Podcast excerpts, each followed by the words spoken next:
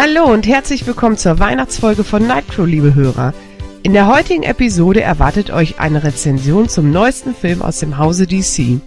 Der Film heißt nicht nur Joker, es dreht sich alles um den Erdschurken von Batman. Doch wie wird die Figur dieses Mal angelegt sein? Und wie wird sich Joaquin Phoenix in der kultigen Rolle schlagen? All dies und wie immer noch viel mehr erwartet euch heute in der Episode.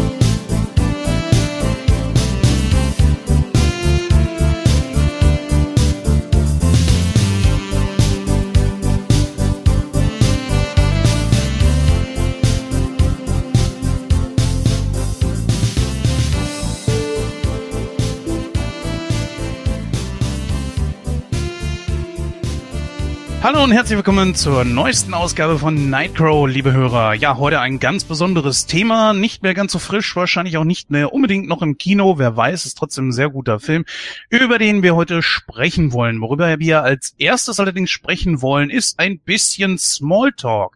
Und dazu darf ich heute mal wieder den Christoph begrüßen. Hallöchen. Hallo. Ja, und nicht nur den, sondern auch den immer gut gelaunten Gordon. Still your world champion. Das kam jetzt besonders gut mit dem Hall im Hintergrund. Ich weiß nicht, ob ihr das gehört habt. Ja. Nein, nein, leider nicht. Äh, ja, Christoph, du warst jetzt eine gewisse Zeit nicht dabei. Was hat sich so bei dir ergeben? Worüber möchtest du gerne sprechen? Du musst Ja. bestimmt was loswerden wollen. Das ist Privatsache, das geht euch nichts an. Äh, okay, ja. äh, Nein, ach ja, ich, äh, ich war, ich habe ja jetzt, äh, beziehungsweise mein Urlaub neigt sich so langsam dem Ende zu. Ich hatte ja jetzt vier Wochen Urlaub. Mh, vier Wochen, nicht schlecht. Ja, also großartig. Ähm, den habe ich natürlich auch ein bisschen genutzt. Ich war zum Beispiel die erste Woche in meinem Urlaub war ich in äh, Auschwitz, weil ich war da nie. Ähm, bei uns in der Schule hat das irgendwie keiner mal für nötig gehalten, da mal irgendwie eine, eine Exkursion oder so hinzumachen, weil eigentlich ist sowas ja gang und gäbe, dass man sowas macht. Bei uns hat man es aber irgendwie nicht gemacht, keine Ahnung warum. Und äh, ich bin halt der Meinung, das sollte man einfach mal gesehen haben, aber zumindest so das auch mal auf sich wirken lassen und äh, das ist schon was anderes, sag ich mal, wenn man dann selber dort ist, als wenn man sich nur äh, Videoaufnahmen ansieht. Ich meine, klar, man, klar, Videoaufnahmen so, sagt man immer so, ja, kennt man ja alles, Bilder kennt man auch alle. Aber wenn man selber dann halt vor Ort ist, das ist schon ein ganz anderes Gefühl. Ja, Auschwitz, das ist eine, ein heftiges Thema. Könnte man sich mit Sicherheit auch äh, viel, viel drüber unterhalten. Ich glaube, das machen wir mal, wenn wir ja einen Film besprechen, wo das thematisch dann auch passt. Auf jeden Fall schweres Thema. Ich war auch noch nie da. Ich äh, würde es auch gerne mal sehen. Aber ich war schon mal in einem KZ und also ich, ich weiß nicht, ob man es ist ganz schwierig zu definieren, aber es wird einem irgendwie anders. Die Ja, Vorstellung, was Das kann Ja. ich so unterschreiben. ähm, möchtest du uns ein klein bisschen dran teilhaben lassen, was dir da durch den Kopf gegangen ist? Ja, es ist halt schwierig einzuordnen, ne? Also vor allen Dingen, Mhm. also wir, also wir hatten so eine, so eine, so eine Tour gebucht, ähm, und äh, wir hatten jetzt auch einen deutschen Dolmetscher dabei und ähm, ja, es ist halt, äh, wenn man dann selber dann auch auf dem Gelände läuft, ne, dann gehen halt einem irgendwie so viele Sachen durch den Kopf. So, wenn man so überlegt, so, was weiß ich, wenn die, wenn die dann erzählen, irgendwie so, ja, da hinten wurden dann die Leute zusammengetrieben oder sowas, du stellst dir das dann auch wirklich bildlich vor. Du denkst dir dann wirklich so, ja, du stehst jetzt gerade da, wo dann wirklich die ganzen äh, äh, SS-Leute da die, die, die ganzen Menschen da zusammengetrommelt haben oder zu den, zu den Kammern geführt haben oder zu den, äh, zu den Ärzten. Das fand ich ja dann, also gut, klar, Dr. Mengele kennt man, aber wenn man halt dann das dann so wirklich so hört, ne, wenn man dann selber dabei steht und dann man auch so die, die, die, die Wege, sag ich mal, so sieht und da selber langläuft, das ist schon heftig irgendwie. Ja, also ich kann das nur bestätigen, obwohl es schon länger her ist. Und das war natürlich nicht Auschwitz, aber ja, gut, das, äh, wie gesagt, das besprechen wir mal, wenn wir sowas wie Schindlers Liste oder so besprechen. Sehr, sehr schweres Thema. Aber finde ich gut, dass du da gewesen bist. Ähm, Gordon, wie sieht's bei dir aus? Warst du schon mal in Auschwitz oder in einem, einem anderen KZ? Äh, nee, ich war bisher noch nicht da. Ich war nur auf äh, zwei Ausstellungen über den Nationalsozialismus, wobei die eine da äh, irgendwann auch noch ähm, abgesagt wurde. Das war diese infamous, äh, infamous äh, 90er Jahre Ausstellung, weil die einfach äh, ja faktisch falsch war. Ähm, die musste dann eben eingestellt werden. Äh, nichtsdestotrotz, ähm, ja, äh, ich meine, wir, das Thema ist in Deutschland halt häufig behandelt, ne? Ähm, äh, ist immer so eine Sache, ähm, wir, ich glaube, das große Problem, was da einfach mit uns einhergeht, ist halt die Schamfrage. Ne? Äh, wir haben ein transgenerationales Trauma davon getragen, über Generationen hinweg, weil die Leute, die es tatsächlich verbockt haben, und da ist keiner von uns geboren gewesen und wahrscheinlich das Gros unserer Hörer auch nicht, äh, trotzdem leben wir ja immer noch mit den Nachwirkungen davon. Und die Leute, die sich damals die, die sowas damals getan haben, so unvorstellbares Leid einfach auch über andere Menschengruppen, Religionsgruppen, wie auch immer gebracht haben, die, die sich eigentlich hätten schämen müssen, haben es halt nicht getan, sondern sind dann irgendwie, was weiß ich nicht, äh, haben entweder den Freitod gewählt oder sind ins Ausland geflüchtet oder keine Ahnung oder haben einfach weiterhin ihren komischen Nazi-Kram so gelebt, ja, weil das war ja das Richtige für sie, was natürlich totaler Humbug ist, so und wir müssen jetzt letzten Endes mit genau dieser, ja, mit dieser Schuld, die eben da war und mit der Scham, die die eigentlich hätten haben müssen, müssen wir halt heute leben, ne? Und ich denke, wenn man dann so live in Auschwitz ist oder sowas, dann überkommt einen das gleich noch zehnmal so stark, wie es einen vielleicht zu Hause überkommt. Ja, das würde ja, ich das, sogar unterschreiben. Das, das kann ich so unterschreiben. Also es ist, wie gesagt, das ist halt was vollkommen anderes, ne? Als wenn du dir jetzt eine Doku reinziehst, sag ich jetzt mal, oder ob du dann wirklich dann selber vor Ort bist, ne? Das ist schon Klar. ein Unterschied wie Tag und Nacht. Ja, natürlich, das, das ist ja vollkommen klar. Ne? Also ich meine, äh, auch wenn man auf Kriegsplätzen oder sonst irgendwas ist, ich war ja äh, in Italien, auch äh, äh, äh, auf Sizilien, mein Onkel lebt ja auf Sizilien und da sind ja auch so Plätze gewesen, wo halt Faschisten komplett durchgedreht sind, ne? Mit Leuten, die da umgebracht wurden und so. Und wenn du da stehst und dir dann erstmal klar machst, Alter, hier wurden irgendwie mehrere hundert oder vielleicht sogar tausende Leute umgebracht, so. Was ist hier eigentlich los? Ja. Mhm. Äh, dann, dann wird einem das natürlich auch in dem Moment erstmal klar. Und deswegen kann ich immer nur wieder mit dem Kopf schütteln, wenn da Leute äh, in, in Deutschland oder egal wo, weltweit, ja, noch sitzen, ja, wir brauchen noch mal einen neuen Krieg oder wir brauchen noch mal dies und das Ananas, so, wo ich immer nur denke, sag mal, Junge, wie blöd bist du eigentlich? Ja, das war. Ich kann, ich kann es kaum beschreiben. Also für mich ist das immer wieder so, wenn ich daran zurückdenke.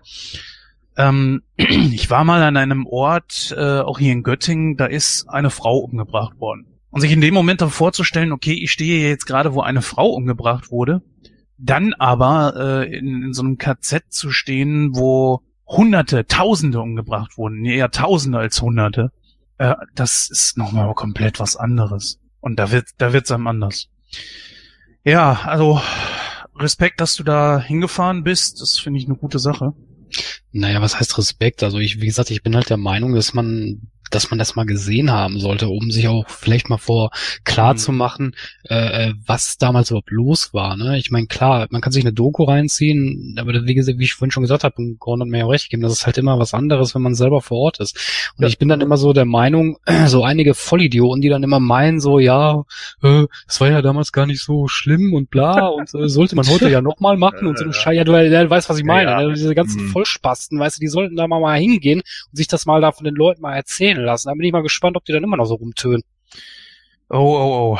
Ja, die meisten machen sich da halt überhaupt gar keine richtigen Gedanken zu, ne? Das ist halt das große Problem. So, die sind dann halt in ihrem eingeschränkten Sichtfeld und da spielt ja meistens auch eine unglaubliche Wut und eine unglaubliche Verzweiflung und auch eine, äh, bei vielen ja auch eine, eine wahrscheinlich noch dumme äh, Geschichte, Lebensgeschichte mit rein, äh, wo man sich dann irgendwann nur denkt, ach komm, du arme Sau, halt einfach die Backen. So.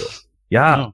Sorry, weißt du, ich, ich verstehe das ja auch. Ich habe auch kein Problem damit, wenn Leute irgendwie nicht jeder muss Abitur haben, nicht jeder muss ein Diplom haben, ganz im Gegenteil, Alter. Mir sind Hauptschüler lieber, die respektvoll und anständig sind, als äh, herablassende Abiturienten, die irgendwie der Meinung sind, ja, wir befördern jetzt mal die AfD nach oben äh, und, äh, ja, geben hier irgendwelchen Faschisten äh, die Möglichkeit, wieder frei zu sprechen. So. Das kann ich nur so unterschreiben. Auf jeden So. Fall.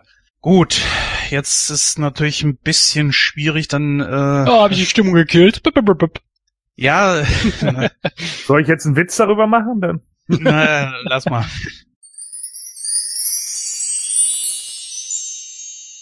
Ah, wieso hast du mich nur dazu überredet? Ach, jetzt warte doch einmal ab. Vielleicht ist Jens Stand-Up-Comedy-Show ja ganz witzig. Genau, weil er ja sonst auch immer so unfassbar lustig ist. Ja, naja, zumindest hat der Club ein angenehmes Ambiente. Das sagst du nur, weil du scharf auf die Bedienung bist, Mann. Wow, wow, wow, Sekunde mal. Was kann ich denn dafür, dass die hier im Harley Quinn-Outfit rumläuft? Ja, aber mal ganz ehrlich, vergiss es. Die Frau definiert sich als non-binäre asexuelle Lesbe. Nee, was redest du da für ein Blödsinn? Moment. Äh, Sekunde. Hier, ihr letzter Twitter-Status. Nee, Moment mal, woher hast du denn ihren... Äh, Sekunde mal, äh, was steht da in ihrem aktuellen Tweet? Äh, Sabbernder Cis-Boy starrt mich die ganze Zeit an. So peinlich? What the fuck? Meine Damen und Herren, willkommen jetzt zu unserem ersten Newcomer für den heutigen Abend. Er bezeichnet sich selbst als König der Pointen. Einen kräftigen Applaus für Jens. Ja, danke, Tom. Ich frage euch, seid ihr bereit zu lachen? Ach, der arme Hund. Ich frage euch nochmal, seid ihr bereit zu lachen? Ruhe, ist sie schrecklicher Mensch. Also, ein Neutron kommt in die Diskothek. Doch der Türsteher sagt, tut mir leid, heute nur für geladene Gäste. Welches Getränk trinken Firmenchefs? Na, Leitungswasser. Langweilig! Was sagt ein Gen, wenn es ein anderes trifft? Na, Halogen. Du bist scheiße! Äh, darauf habe ich mein Leben lang gewartet. Jemand anderes wird verspottet und ausgelacht. Ich hätte doch etwas aus meinem Alltag erzählen sollen. So, liebe Hörer, jetzt geht es endlich los. Wir haben lange darauf gewartet, dass wir diesen Film besprechen können. Ja, ihr beiden habt den Film natürlich auch im Kino gesehen. Wie lange ist es bei dir her, Christoph?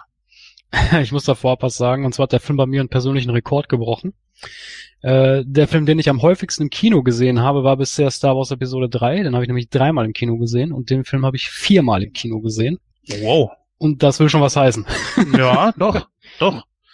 Dann bist du sogar besser als ich. Ich habe ihn zweimal gesehen. Gordon, wie oft hast du ihn gesehen?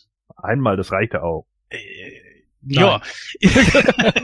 es kommt drauf, es, es kommt drauf an. Also ich sag mal, bei Gordon ist es nicht gerade einfach. Er hat nur ein Kino da und da kostet das dementsprechend dann auch. Und da überlege ich mir dann auch, ob ich dann nochmal reingehe oder nicht. Aber nichtsdestotrotz, du hast ihn ja gesehen und das ist eine gute Sache. Ja, der Film hat unglaublich viele Vorschusslorbeeren gehabt. Joker hat bereits schon mehrere Inkarnationen gehabt ohne jetzt großartig viel bei dem Film vorwegnehmen zu wollen. Wir haben jetzt vier Darstellungen eines Film-Jokers gehabt. Wir hatten jetzt Joaquin Phoenix, wir hatten Heath Ledger, wir hatten ähm, Jared Leto. Jared Leto, genau, und Jack Nicholson. äh, ich frage jetzt einfach nur mal nach dem Ranking. Christoph, fangen wir mit dir an. Wer von oben herab? Also eins, zwei, drei, vier. Eins ist natürlich das Das Beste. ist halt immer ein bisschen schwierig zu sagen. Ne? Man muss halt immer die, die Zeitspanne auch be, be, berücksichtigen eigentlich. Ne? Ähm, Ich weigere mich auch Cesar Romero da rauszunehmen, weil ähm, Na, er ist kein Filmjoker. ja, er ist kein Film, ja, weiß ich nicht. Ja, okay, ja, stimmt. Doch, Batman hält die Welt Die im Welt Atem. im Atem. Hallo? Richtig. Ja, natürlich. Ja, dann machen wir fünf. Fünf. Dann sag mir bitte in. Ja, der- eigentlich müsste man auch Mark Hamill mit reinnehmen, aber gut, dann. Äh, Das ist nur Audio. Da, ja, ich weiß, es ist nur Audio, aber ähm, eigentlich hat er den Joker auch sehr geprägt. Aber gut, okay, ähm, bleiben wir mal nur bei den fünf. Ähm, wenn ich ein Ranking vornehmen müsste, obwohl ich das da mal so, das immer so ein bisschen kritisch sehe, aber gut, ähm, dann würde ich tatsächlich Jack Nicholson auf die Eins setzen. Uh. Okay. Dicht, gef dicht gefolgt von Joaquin Phoenix. Mhm. Ähm, dann würde ich ähm, tatsächlich Heath Ledger nehmen, dann Cesar Romero und äh, zum Schluss leider Jared Leto. Okay, ich habe irgendwie eine Ahnung, wie das Ranking auf dem letzten Platz bei allen dreien laufen wird. Gordon. Ja, ein Ranking da festzulegen ist halt Quatsch, ähm, weil sie einfach auch komplett andere Inkarnationen eines Jokers darstellen. Mhm. So, ne? ähm, wenn ich jetzt nur vom Acting alleine gehe, hat natürlich Jared Leto die schwächste Performance einfach auch deshalb, weil er totgeschnitten wurde. Und das ist natürlich dann auch ein bisschen dumm. Außerdem gefiel mir diese ähm, ich bin irgendwie äh, die die äh, keine Ahnung äh, ubiquitäre Koksnutte gefiel mir irgendwie nicht. Ja, also ja, die Interpretation ist natürlich eine komplett andere und die gefiel mir einfach nicht so gut. Deswegen würde ich den definitiv auf die fünf setzen. Dann auf vier auch bei mir äh, Cesar Romero, weil äh, der halt oben drüber ist, aber eben für eine Comedy-Serie. Ne? Das ist eine Comedy-Action-Serie, ist nichts anderes. Dann nahm sich Batman nicht ernst und dann ist der natürlich auch äh, äh, genau das. Dann auf die drei, ja, würde ich wahrscheinlich Joaquin Phoenix setzen. Ähm, nicht, weil er schlecht spielt, ganz im Gegenteil. Der, der, ist, der Lichtblick in dem Film, äh, da sind andere Sachen viel schwammiger und dümmer. Äh, aber er ist einfach ein guter Schauspieler. Er ist generell ein guter Schauspieler. Äh, das hat jetzt nichts mit dem Joker zu tun, sondern auch mit diversen anderen Filmen. Ähm, ja, bei Nicholson und Ledger da bin ich nicht so sicher. Ich finde Ledger schon ziemlich stark, ähm, weil die Interpretation, die er hatte, auch mit dem mit dem äh, Psycho, der äh, sich bewusst seine Vergangenheit hinspinnt, wie sie ihm gerade passt, äh, mit der Intelligenz, die dahinter sitzt, glaube ich, würde ich ihn vielleicht sogar ein Stückchen über Nicholson setzen. Nicholson ist halt so der der klassische äh, Comic Arschloch-Heel, so, ja, der ist halt der Klassiker. Also da ist halt viel Klischee dabei, aber das passt eben auch zum, äh, äh, ja, passt eben auch zu dem, äh, ja, zu dem, zu dem Burton-Stil einfach. Äh, also vielleicht Ledger auf der Eins. Also, ach, ja, die, ich glaube, die schwanken die beiden zwischen eins und zwei. Mhm. Ja, äh, meines, das äh, kann man sich eigentlich, glaube ich, denken. Auf der 5 ist es Leto. Auf 4 würde ich äh, jetzt den, den Cesar Romero setzen. Auf Platz 1 wäre bei mir Joaquin Phoenix. Auf 2 würde ich sogar sagen, ist äh, schwierig zu sagen. Jack Nicholson oder Ledger. Kann ich nicht sagen. Die müssten sich den zweiten Platz teilen. Gut, äh, gehen wir mal direkt jetzt zum Film über. Mm, Das, äh, die Handlung zu erzählen, das überlasse ich gleich mal Christoph. Wir haben den der Hauptrolle, der einzigen Hauptrolle hier, Joaquin Phoenix als den Joker. Hier heißt er mal Arthur Fleck, da gehen wir gleich noch drauf ein. Wir haben in den Nebenrollen Robert De Niro, Zazie Beats, geiler Name, Brett Cullen, äh, Francis Conroy und noch einige andere. So, ja, der Film hat eine Länge von 122 Minuten und ist ab äh, 16. Ja, das war schon mal an sich eine Überraschung, aber das ist auch definitiv notwendig gewesen. Warum? Darüber sprechen wir jetzt gleich. Im Regiestuhl saß Todd Phillips, den man ja auch, glaube ich, kennen könnte oder besser gesagt sollte. Ja, und nun walte deines Amtes, Christoph. Erzähl uns mal kurz eben, worum geht's da? Ja, also die Story ist ja im Prinzip schnell erklärt. Also es geht um den, wie du schon sagtest, um den Hauptprotagonisten des ganzen Films. Das ist nämlich Arthur Fleck. Und Arthur Fleck ist ja eine gescheiterte Existenz. Also er ist äh, sehr, sehr instabil, ähm, versucht halt Fuß zu fassen als als Comedian, weil er der Meinung ist, dass er, dass er halt eine Begabung dafür hätte, Witze zu erzählen. Ähm, eigentlich ist aber genau umgekehrt der Fall, nämlich er, er ist überhaupt nicht lustig, was er aber irgendwie nicht reflektiert. Er lebt zu Hause bei seiner, bei seiner Mutter oder bei, se oder bei seiner Krankmutter, wo er gesagt. Ähm, seine Mutter erzählt ihm immer die ganze Zeit, dass sie früher für Thomas Wayne gearbeitet hat und dass äh, Thomas Wayne, äh, also sie schreibt immer Briefe an Thomas Wayne und äh, sie, sie erhofft sich dadurch, dass er äh, der, der, der Familie helfen will oder wird. ähm, ja, er selbst, äh, äh, wie gesagt, ver hält sich eigentlich mit so Gelegenheitsjobs über Wasser. Also er arbeitet als als als Clown, also als so ein Schilderdreher in den USA ist das ja so, so ein ganz bekannter Beruf, dass man an der Straße steht und irgendwelche Werbetafeln oder so hält. Und mhm. äh, das macht er zum Beispiel eine Zeit lang als verkleidet als Clown. Mhm. Mit der Zeit äh, lernt er aber eigentlich mehr so so so die die die ja ja wie soll man das ausdrücken so so diese diese diese Schattenseiten von Gotham City. Also er lebt ja quasi auch wirklich in der Gosse und äh, ja, die Leute um ihn herum äh, nehmen ihn halt nicht als das wahr, was er, was er gerne sein will, sondern halt nur als Loser und als, als Versager, äh, als leichtes Opfer, würde ich jetzt sogar fast sagen. Ähm, er selbst hat auch eine psychische Störung, also er hat so, so, so Lachanfälle. Ich weiß, ich äh, weiß nicht mehr so genau, in dem Film wird das auch gesagt, wie, wie die Krankheit heißt, habe ich aber wieder vergessen. Ähm, ja, auf jeden Fall, ähm, im Laufe der Zeit lernt er auch eine, eine Frau kennen, das ist seine Nachbarin, äh, mit der er wohl anbandelt, zumindest anscheinend. Ähm, das Ganze stellt sich dann aber nachher anders raus, nämlich was man sieht, ist nicht immer unbedingt die Realität, sondern, sondern mehr so aus dem Blickwinkel von Arthur. Das dröselt sich aber erst so gegen Ende des Films auf, nämlich dass vieles, was in dem Film passiert, gar nicht so der Realität entspricht. Ähm, zum Beispiel die, die Frau, die er kennenlernt, äh, das bildet er sich nur ein. Also die, die das, das existiert gar nicht so, wie, wie, es, wie es zuerst den Anschein hat. Ähm, ja, weiterhin im Verlauf äh, kommt es auch raus, dass er, dass er halt ins Arkham Asylum fährt, weil er wohl wohl irgendwie von weil er mitbekommen hat von, weil er auch selber äh, Thomas Wayne besucht hat und Thomas Wayne sagte ihm, äh, dass seine seine Mutter äh, auch an einer psychischen Störung leidet und sich das alles nur einbildet, was was was sie ihm eigentlich erzählt hat. Nämlich sie hat ihm erzählt, dass er angeblich der der äh, ja der, der, der Sohn von Thomas Wayne wäre, stellt sich aber nachher heraus, dass dem nicht so ist. Ähm, ja, daraufhin, daraufhin äh, die, wird er eigentlich in so ein bodes, bodenloses Loch gezogen, also wo er, wo er dann auch wirklich sich seinen Wahnsinn eigentlich hingibt. Also er, er bringt seine Mutter um, er bringt wahrscheinlich sogar seine Nachbarin um, gezeigt wird's nicht, aber ich gehe mal von aus. Und ähm, und er wird dann eigentlich mehr und mehr zum Joker. Dann wird er auch in diese Comedy-Show eingeladen, die hier früher von, ähm, von Robert De Niro geleitet wird. Und da ist dann halt quasi der, der große Showdown, nämlich, dass er, dass er da die Bühne quasi nutzt, um sein Ich oder sein wahres Ich zu zeigen, nämlich was dann letztendlich dieser psychopathische, mordende Clown ist. Genau. So, jetzt fangen wir mal erst einmal außerhalb des Films an. Ne? Das ist ein Standalone, außerhalb vom DCEU. Gordon, würdest du sagen, das ist jetzt totaler Quatsch, genauso wie bei Venom, oder findest du sowas in Ordnung, wenn man trotzdem schon so ein großes äh, Franchise aufgebaut hat?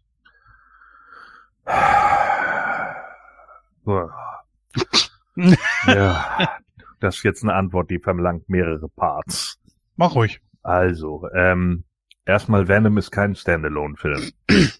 Das ist schon mal ein falscher Vergleich, denn Sony ist ja immer noch der Meinung, dass sie auf dem Venom-Franchise aufbauen können. Ne, der zweite, ganz kurz mal übrigens, irgendwas knackt da immer in der Leitung. Klickt irgendjemand von euch einen Knopf oder sowas, weil es ist mega laut. Ja, das bin ich mit der. Ach so, muss ich hier den Mut-Knopf drücken? Ist das ja, genau. Ah, okay, ja. okay, alles klar. Weil das macht jedes Mal so richtig und ich glaube, das ist für die Hörer echt scheiße.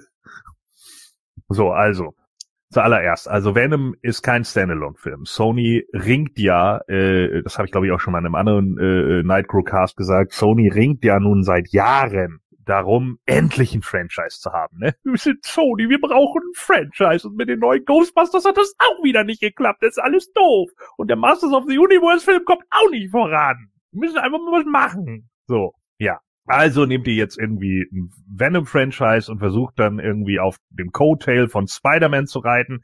Und weil ihr denn ja Spider-Man zurückhaben wolltet und dann gemerkt habt, ach, eigentlich sind wir zu scheiße da drin, haben wir jetzt Angst und geben den doch wieder zurück an Marvel. Okay, so, also das war Sony, weg. Jetzt kommen wir zum äh, DC Universe von Warner.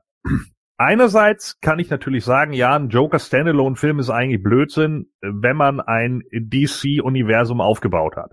Aber, und hier ist der Catch, das DC-Universum bisher war scheiße.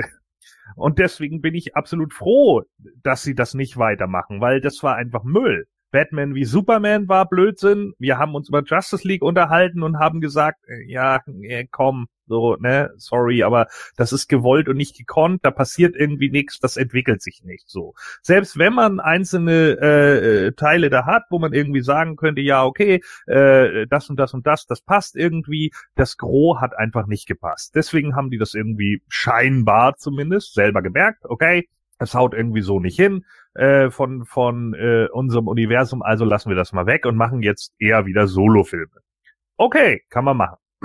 Nun kommt das Problem, für mich zumindest, bei Joker, hier scheint es irgendwie um eine Charakterstudie zu gehen. Denn letzten Endes ist das ja kein Aufbau für irgendwas. Denn wenn es ein Standalone-Film ist, ist es ein Standalone-Film. Es ist eine Geschichte, die die Vorgeschichte zu Batman erzählt. So, ne? Weil man sieht, äh, jeder weiß, dass Bruce Wayne irgendwann später Batman wird. Das Ende ist das klassische Ende mit, oha, da kommt ein Killer und bringt die Eltern von Bruce Wayne um. Das hat dann irgendwie ein, äh, ja, hat, hat man halt 89 halt so gedreht, dass es der Joker selber war, also Nicholson in dem Fall. Und hier ist es halt so, wie es, glaube ich, im Comic gewesen ist, dass es einfach irgendein Killer war. Nein, nicht irgendein, das war Joe Hill. Ja, oder so.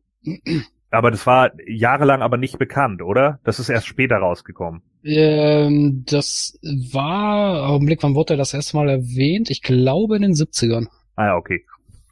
Also, wie auch immer, ähm, das hat man jetzt hier eben so mit angebaut und das ist auch okay. Jetzt ist halt die Frage so, wo soll man damit hin? Und da habe ich schon das erste Problem eigentlich mit dem Film, weil ich äh, in dem Moment in keiner Weise weiß, mit wem soll ich mich eigentlich identifizieren. So, also wer ist für mich die Identifikation, Identifikationsfigur? Denn sorry, ich kann mich nicht mit dem, äh, ja, sagen wir mal, schizophrenen äh, äh, Mental Disorder-Typen identifizieren, der später als Clown rumläuft. Ich kann mich aber auch nicht mit den ganzen anderen Arschlöchern identifizieren, die ihn in seinem Leben zusammentreten oder sich über ihn lustig machen. Eigentlich sind es alles nur Arschgeigen in dem Film. Die einzigen beiden, die ich da nett finde, ist der Midget und die Nachbarin mit, mit, Nach mit der Nachbarin kann ich mich so gar nicht identifizieren, weil es ist eine Frau und ich habe da immer so ein bisschen Probleme mit, aber ich kann sie zumindest irgendwie verstehen, dass sie irgendwie Mitleid mit ihm hat. Naja, und der mhm. Midget, der hat ungefähr zwei Minuten Auftritt im Film. Und alle anderen Leute sind dumme Arschgeigen. Ja, das könnte man so sehen. Naja, nicht ganz. Äh, der Moderator, gespielt von das ist ein super Wichser. Murray ist ein super dummes Arschloch. Ich weiß nicht. Ja, es geht. Es geht. Findest du? Also er ist ja zumindest äh, Backstage sehr nett. Die Frage ist ja immer, wie interpretiert man den Film, ne? Also wenn Gordon äh, die Leute so sieht, wie sie sind, dann hat er recht. Ja, das sind alles Wichser und Arschlöcher. Ähm, ich habe den Film aber nicht so gesehen. Beim ersten Mal ja, beim, bei der zweiten Sichtung aber nein. Da habe ich eine ganz, da habe ich persönlich einen ganz anderen Blickwinkel von dem Film bekommen. Okay, welchen? Ähm, es gibt ja, ich habe das ja öfters schon mal erwähnt, äh, DC-Fans werden das auch wissen, es gibt ja das Comic The Killing Joke. Das ist ja so eine der Hintergrundgeschichten vom Joker, wird ja auch inoffiziell als die wahre Hintergrundgeschichte vom Joker äh, tituliert, obwohl es eigentlich nicht so ist. Ich persönlich sehe sie aber auch so, weil das ist meiner Meinung nach die beste. Ähm, jedenfalls in dieser Geschichte sagt der Joker auch selber, das ist auch das, was Heath Ledger in dem Film macht, das haben sie ja quasi daraus übernommen. Ähm, da gibt es ein Panel, wo der Joker dann halt sagt, ähm, ja, wenn ich eine Hintergrundgeschichte haben muss, dann lege ich mich ungern fest. Im, Im Englischen sagt er, glaube ich, dann ist sie Multiple Choice. Und ähm, ich denke, dass der Film eine Geschichte ist. Also quasi eine Geschichte, die der Joker erzählt über seine Vergangenheit. Weil es gibt nämlich so viele Punkte, wenn man da mal genauer drauf achtet, äh, die irgendwie ein bisschen komisch wirken. Also der, der erste Punkt, das ist mir bei der beim ersten Mal gar nicht aufgefallen, das ist mir beim zweiten Mal aber aufgefallen, nämlich die Psychologin, mit der er am Anfang redet. Das ist die gleiche, die nachher am Arkham Asylum sitzt. Die hat nur eine andere Frisur, aber es ist die gleiche Psychologin.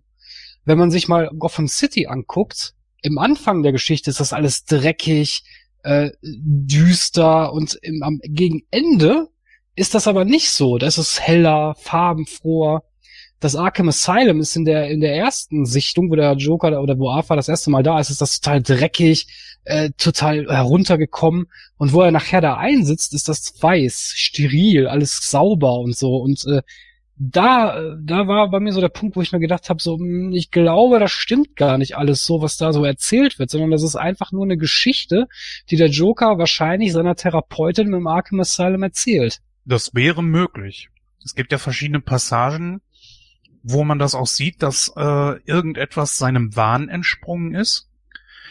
Unter anderem ja halt eben, was das offensichtlichste, offensichtlichste, glaube ich, ist, das ist die Nachbarin, mit der er ja vermeintlich etwas hat, obwohl es dann im Film rauskommt, dass es nicht so ist. Und übrigens auch, eine, übrigens auch eine super Referenz an The Killing Joke, weil in der Geschichte hat er ja äh, eine Frau mit Namen Jeannie, wo er ja, die ja auch schwanger von ihm ist. Das haben sie ja so ein bisschen davon rausgenommen. Weil, weil sie ja auch über seine Witze lacht und so, und das ist im Comic auch so. Das fand ich, fand ich eine nette Referenz. Ja, warum nicht? Kann man machen. Und anderes ist natürlich Interpretation. Ähm, für mich ist, äh, als ich das Ding geguckt habe, aufgefallen, ich vergleiche es mit äh, Clockwork Orange. Die, äh, dieser Weg, den Alex dort beschreitet, ist, so finde ich, die gleiche Geschichte wie im Joker, nur rückwärts. Denn am Anfang ist Alex ja frei. Er macht, was er will. Er lebt seine animalischen Triebe einfach aus. Wenn er Bock hat, jemandem die Fresse einzuhauen oder eine Frau zu vergewaltigen, dann tut er das. Wenn er Bock hat, dann geht er mit seiner Gang los und äh, verhindert eine Vergewaltigung und so weiter und so fort. Er kann der sein, der er will. Im Laufe des Filmes allerdings werden ihm diese Triebe hier genommen. Und Alex ist nicht mehr der, der er eigentlich war. Beim Joker ist es genau andersrum. Der Joker hat am Anfang als äh, Arthur Fleck Dutzende Medikamente, die er einnimmt, die ihn irgendwie einnorden sollen. Trotzdem hat er diese Gedanken, die kriegt er auch mit noch so vielen Medikamenten nicht weg. Sieben an der Zahl sollen es ja wohl sein. Und da, wo auch schon mit die größten Medikationen, die es überhaupt gibt. So.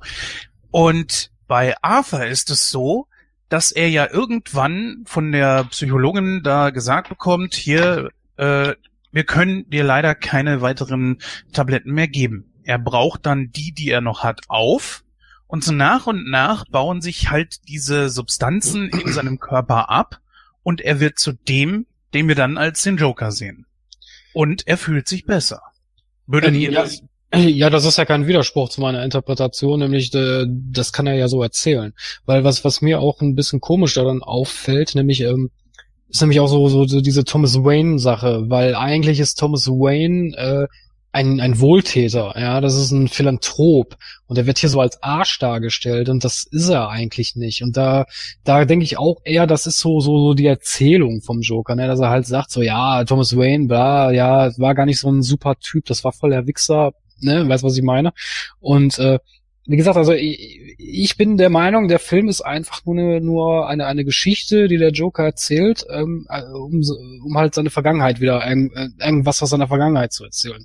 Ne, es gibt ja Dutzende Hintergrundgeschichten vom Joker, wo er auch selber sagt, ja, das äh, muss aber nicht so, oder beziehungsweise, ja, ob das jetzt stimmt oder nicht, müsst ihr selber entscheiden. Ne? Wie, wie gesagt, wie es der Heath Ledger Joker zum Beispiel auch gemacht hat. Ne? Ja, aber das würde ich gar nicht so, also bezüglich Thomas Wayne so sehen. Ich würde eher sagen, Thomas Wayne ist hier mal, ich sag mal, sehr stringent. Er sagt hier ganz klar, okay, also äh, diese Begegnung zwischen den beiden, die läuft ja eigentlich ganz easy ab. So, er sagt ihm hier, du bist wahrscheinlich mein Vater und so weiter, und der sagt Quatsch. Und zum Schluss sagt er ihm überdeutlich, lass die Finger von meinem Sohn, was glaube ich jeder irgendwo nachvollziehen kann. Und ballert ihm dann auch noch eine. Ja, aber zeitlich macht das ja schon gar keinen Sinn, ne? Weil wenn, überleg mal, wie alt ist Arthur da? 35? Keine Ahnung, irgendwas Mitte 30. Und Bruce Wayne ist da vielleicht 10 oder so. Das wird schon gar, das passt ja schon gar nicht. Ähm, auf der anderen ja. Seite, ähm, wenn du dir das Ende auch mal anguckst, dann sagt er ja irgendwie, dann lacht er ja so und dann fragt die Psychologin ihn ja, worüber lachen sie denn? Und dann sagt er ja, das würden sie ja gar, das würden sie nicht verstehen. Und das ist nämlich der Punkt, wo die Szene ist, wo Bruce Wayne erschossen wird. Ach Quatsch, äh, wo seine Eltern erschossen werden. Und ich glaube, ähm, in den Comics wird oft auch angedeutet, dass der Joker eigentlich weiß, wer Batman ist, aber ihn das gar nicht interessiert, weil das ist ihm egal. Weil ihm geht's halt nur um Batman. Und ich glaube, dass er da auch wahrscheinlich realisiert hat, wer eigentlich Batman ist. Und deswegen kam dieser Spruch. Ja. Weil, er das, weil das schon witzig ist. Ja, also, also aus seiner Sicht ist es halt witzig. Ich meine, äh, klar kann man das irgendwie reininterpretieren, wenn man äh, letzten Endes die letzte Szene nimmt, so wo er dann ja auch mit dem blutigen Fußabdrücken da durch die äh, Klinik läuft, ja, und dass er eventuell gar nicht der Joker ist, sondern einfach nur irgendein Insasse, der halt irgendeinen Blödsinn labert, weil er halt schizophren ist oder sich irgendeinen Bullshit ausdenkt. Ändert für mich allerdings trotz alledem nichts an der Sache, dass ich ich persönlich im Film keine Identifikationsfigur habe. Ja, wie gesagt, das äh, kann ich kann ich so kann ich so nachvollziehen. Also eine wirklich eine Identifikationsfigur, wo ich jetzt sagen würde, ja, das äh, da sehe ich mich jetzt wieder, habe ich natürlich in dem Film auch nicht gehabt. Ja. Das stimmt schon. Oder wie ist es bei dir, Jens? Schwer zu sagen. Bei dem Film ist halt eben so viel äh, durcheinander. Ja, man möchte jetzt zum Beispiel vielleicht auch äh, in Richtung Einbindung in das DCEU gehen. Ich weiß noch nicht so genau, wie das funktionieren soll. Es ginge nur über die Art und Weise, die du gerade gesagt hast, dass das wirklich nur eine Erzählung von Seiten des Jokers ist. Aber ob das wirklich alles auch so ist, wird ja in dem Film gar nicht so offengelegt. Wolltest du darauf hinaus oder? Äh, ja, also wie, wie gesagt, also äh, äh, es gibt für mich halt so so so diese paar Eckpunkte, ne, die, worauf ich meine Theorie stütze. Die, das muss ja nicht stimmen. Also der Regisseur hat ja selber gesagt, oder ich glaube sogar Joachim Phoenix hat es sogar gesagt, ja, es gibt kein richtig und falsch, man kann den Film interpretieren, wie man möchte. So. ja, pff, meinetwegen. Ja, das sagen die Leute ja immer. Ne? Also ich meine, das, das ist ja bei so vielen, wenn ich jetzt an The Mist oder sowas denke, den wir vor ein paar Jahren hatten, äh, da, da wird ja auch am Schluss dann gesagt, ja, du kannst das Ende so oder so interpretieren. Das ist ja das Tolle am Film. Ich glaube, das machen Regisseure auch mittlerweile bewusst einfach, um damit die Leute einfach über den Film reden. Ne? David Lynch hat ja seine Filme auch nie erklärt und das, das ja auch aus, aus einem guten Grund. Ne? Einfach weil, weil er ja auch will, oder die Regisseure wollen das ja auch, und die wollen ja auch keine Fans vergrätzen. Ne? Denn, wenn er dann sagt, nee, so und so ist es, dann weiß er ja ganz genau, eine andere Userschaft oder Guck Guckerschaft, wie auch immer, ja, Zuschauerschaft, die, die irgendwie sagt, ja, okay, äh, wir haben das aber so oder so interpretiert und er sagt, nee, ihr liegt da alle falsch, dann sagen die, äh, dann ist es ein Scheißfilm. So, so lässt er ja, so, so lassen die Leute, also ist ja jetzt nicht nur bei dem Philips so, sondern es ist ja bei etlichen anderen Regisseuren auch so. Das machen die in meinen Augen einfach Hollywood-mäßig bewusst, um die Fans bei der Stange zu halten. Klar, natürlich. Kann ich ja auch nachvollziehen irgendwo, ne? Aber wie gesagt, also ich, ich stütze halt meine Theorie auf diese, diese Eckpunkte, ne? Das ist einmal die Psychologin, das ist einmal das, das, das Aussehen von Gotham City und das ist auch ähm, der Mori irgendwo. Weil, ich weiß nicht, ob euch das aufgefallen ist, das ist mir, wie gesagt, beim dritten Mal ist mir das also aufgefallen, nämlich, äh, da sagt er ja äh, zum Mori, als er da in der Show ist, ja, kündigen Sie mich mit Joker an. Und dann sagt er, wie, äh, wie Joker. Ja, sie haben mich doch so genannt. Und dann sagt er, ja, kann ich mich gar nicht dran erinnern, dass, sie, dass ich sie so genannt habe. Ich glaube nämlich auch an der, der Stelle, das hat er auch nie gesagt. Ich meine, ja, es gibt diese Szene, wo er das sagt, aber ich glaube, dass das gar nicht so passiert. Das hat er, glaube ich, gar nicht zu ihm gesagt. Oder er hat es einfach nur vergessen. Naja, natürlich ist beides möglich. Ich würde auch beides gar nicht ausschließen und ich finde deine Theorie auch gar nicht falsch. Und das hat der Film ja auch ganz klar gezeigt, dass äh, Arthur hier nie so wirklich preisgibt, ist das das jetzt oder ist es das nicht? Weil wenn alleine nur die die äh, Nachbarin, ja, ist ja der Beweis dafür. Sie existierte ja scheinbar wirklich. Nur, ja. Nee, jetzt weiter. Ja. Nee, nee. Also sie existierte ja wirklich. Sie war ja mit ihm im Fahrstuhl. Nur dieses, er ist mit ihr zusammen und sie unternehmen was. Das ist seine Fantasiensprung. Das, das wollte er gerne. Er stand auf sie und, ja, gut, das ist aber dann nicht dazu gekommen. Und dann saß er ja, nachdem er, glaube ich, seine Mutter auch umgebracht hatte, ich weiß nicht, ob das kurz danach oder kurz davor war. Nee. Danach. Äh, ja, das muss doch gewesen sein, nachdem er das alles rausgekriegt hat, ne? Genau. Mhm. Ja, und dann kommt sie herein und man weiß ja erst im ersten Moment gar nicht so, was, was ist hier eigentlich los? Warum reagiert die so komisch? Ja, und dann kommt einem heraus, er hat sich das Ganze nur eingebildet. Das entspringt alles nur seiner Fantasie. Und das legitimiert eigentlich so, dass natürlich deine Interpretation möglich ist. Ist nur die Frage, ob wir sie jemals wirklich erfahren werden. Ähm, Gehe ich jetzt nicht von aus, weil wie Gordon vorhin auch schon richtig gesagt hat, ich glaube auch nicht, dass sie das auflösen werden. Das werden, werden sie auch nicht machen. Also es gibt ja im, im äh, ich will, ja, dass ich jetzt wieder darauf komme, aber es ist eigentlich, das ist immer ein guter Vergleich, weil sich viele mal an diesem Comic äh, orientieren. Bei der Killing Joke gibt's ein ähnliches Ende. Also es gibt ein Ende, da erzählt, also es, in dem Ende ist es so, der Joker erzählt einen Witz und Batman fängt an zu lachen. Und dann fallen sich beide um die, um, um den, um den Hals, so quasi, es sieht so aus, als ob sie sich umarmen würden und lachen. Und irgendwann hört der Joker aber auf zu lachen und Batman lacht aber weiter. Und es gibt halt die Interpretation, hat Batman den Joker da umgebracht oder nicht. Das hat der Autor, äh, Frank Miller war es, glaube ich. Was, was Frank Miller? Ich meine, Frank Miller war es, der das Buch geschrieben hat. Äh, der hat das aber auch nie aufgelöst. Also das, deswegen, also ich, ich glaube auch nicht, dass da irgendwann jemand mal kommt und sagt, ja, oder der Regisseur selber kommt und sagt, ja, ich habe mir das so und so gedacht. Also das glaube ich nicht. Ja, das kommt drauf an, wenn man das jetzt wirklich so macht. Also man, die Überlegung war ja wirklich, ob man diesen Joker ins DCEU übernimmt. Wie man das machen will, weiß ich nicht. Da ist ja den Ledger, jo äh, den Ledger, Quatsch, den äh, äh, Leto. ja, Leto, danke, Ledger, Leto, ja. Das, da es den ja gibt. Aber das muss ja nicht der wirkliche Joker sein. Es gibt ja auch äh, verschiedene Joker. Es gab ja auch, glaube ich, Geschichten, das kannst du mir ja bestätigen, Christoph, oder du, Gordon, äh, wo es tatsächlich bis zu drei Joker gab. Und vier. Das ist jetzt dieses neue Megaprojekt, was die da machen. Ähm, es gibt in den, in den neuen Justice League Comic äh, ist es so, dass Batman auf die, ach, wie ist dieser blöde Stuhl nochmal? Ah, Morbius Stuhl oder so ähnlich.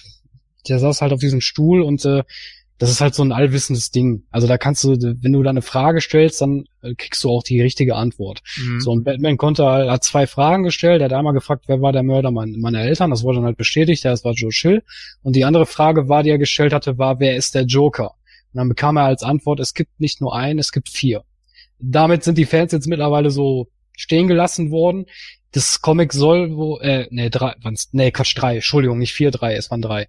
Ähm, und äh, die arbeiten jetzt momentan an dieses, Gro das ist so ein Großprojekt, das ist aber noch nicht fertig. Also da soll dann halt erklärt werden, wer diese drei Joker sind. Also so momentaner Stand ist wohl, das soll erklärt werden, also es soll ein Joker aus dem aus dem äh, Golden Age Zeitalter, aus dem Silver Age Zeitalter und halt aus der Neuzeit, dass das alles im Einklang gebracht wird. Wie die das machen wollen, weiß ich nicht. Äh, ich persönlich muss sagen, ich finde die Idee, weiß ich nicht, keine Ahnung. Muss man halt gucken, wie das Comic wird. Aber so angetan bin ich davon eigentlich nicht. Vielleicht sind's ja ein Drillingspaar. Wäre ja somit das äh, Logischste eigentlich. Na gut, gucken wir mal. War das beim, war das nicht bei Jared Letos Interpretation vom Joker auch im Gespräch, dass er vorher Robin war? Äh, ja, das ist richtig, ähm, weil er ja dieses, ähm, ah, wahrscheinlich, er hat ja so ein Tattoo. Da steht da Ja. irgendwas, da steht, ach, was steht da nochmal? Habe ich vergessen. Irgendwas stand da drauf, was auf jeden Fall in, in Verbindung mit Robin gebracht werden konnte. War, war das Dick Grayson Robin oder welcher? Mm, Nee, das war der äh, Jason Todd. Ah ja. Genau. Aber Gordon, würdest du es gut finden, wenn man Phoenix da irgendwie einbindet? Ja, wie gesagt, das wird schwierig. Ne? Ähm, Es kommt jetzt ja auch überhaupt drauf an, wo, wo will man jetzt hin? Und wenn man, wenn man ihn jetzt wieder, ja, es macht halt vieles in dem Film einfach so keinen Sinn. Klar kann man dann hinterher sagen, ja, das macht keinen Sinn, weil der Joker sich das halt alles so zurechtspinnt, wie es eben ist. Man kann auch einfach sagen, äh, it's not that good of filmmaking. So, äh, das ist halt immer genau der Punkt. So, äh, ihn jetzt irgendwie einzubauen, während das hatte ja Christoph gerade eben schon gesagt, während Bruce Wayne irgendwie 10 ist und er ist irgendwie schon Mitte, Ende 30, dann wäre er dann, wenn, wenn er irgendwie in seinen Mit-20ern oder Anfang 30ern ist, dann ist der Typ ein alter Mann. So, ja. Da ist dann die Wahrscheinlichkeit, dass man ihn da irgendwie einbaut, glaube ich, gering. Eben. Man sieht's ja Er auch am, soll aber äh, einen Hinweis geben, den sie in dem Film hinterlassen haben, das eine Interpretation möglich macht. Denn, ja, ich glaube, Ja, die einzige Interpretation, die man machen könnte, wäre das, was ich gerade gesagt habe, dass es halt nicht nur einen Joker gibt. Aber wie gesagt, ich persönlich, wie gesagt, ich muss das Comic abwarten. Das soll wohl nächstes Jahr erscheinen, aber so per se bin ich davon jetzt nicht so angetan. nur nee, du kannst ja am Ende, wenn äh, du siehst ja, der Joker ist da schon ein bisschen älter. Ja, das ist richtig. Und wenn er die Geschichte einfach nur erzählt hat, da er bringt ja die Frau auch um. Er weiß doch, es weiß doch überhaupt keiner, in welchem Jahrzehnt das spielt. Da äh, doch, der, der Anfang ist ja, das ist ja, das sieht man ja. Also das ist ja so 70er, 80er Jahre. Hm. End 70er, Anfang 80er, genau. Ja. Nein, in der der Joker sitzt doch in dem Arkham Asylum. Ach so, du meinst das Ende? Ja, klar, sicher. Das ja ist gut, das okay, einzige- okay, ja, ja klar, das, das weiß man nicht, wenn das ist. Genau. Und das könnte ja einfach sein, dass das vielleicht schon irgendwie nahe der Gegenwart ist. Und angeblich, ich weiß nicht, inwieweit ihr da informiert seid. Vielleicht Die Hauptstory übrigens, also die Hauptstory, Ja? die er ja da erzählt, die spielt 1981. Als, ah, guck mal an. So. Also, was ein Hinweis sein soll, das ist auch nur Interpretation, soll der Name Arthur Fleck sein, weil wenn man Arthur abkürzt, dann hast du Affleck, also Affleck, wie Mhm. Den Batman, äh, den Affleck, Batman Affleck. Und äh, Der ja jetzt angeblich gar nicht mehr, Bla- Affleck will doch gar nicht mehr spielen, denke ich. ich bin da nicht auf dem neuesten Stand, weil das DCEU ist so, es ist da, und es ist irgendwie nicht da. Es wirkt so, als würden sie die letzten Filme noch irgendwie produzieren und raushauen, aber dann doch jetzt wieder mehr so auf Einzelfilme gehen. Ja, aber jetzt Ja. ist es doch, äh, jetzt ist es doch so, dass The Batman kommt, 2021, und das spielt Robert Pattinson, Bruce Wayne. Richtig, genau. Weil der Affleck hat ja, hat ja äh, gekündigt quasi. Ja, keine Ahnung, wie gesagt.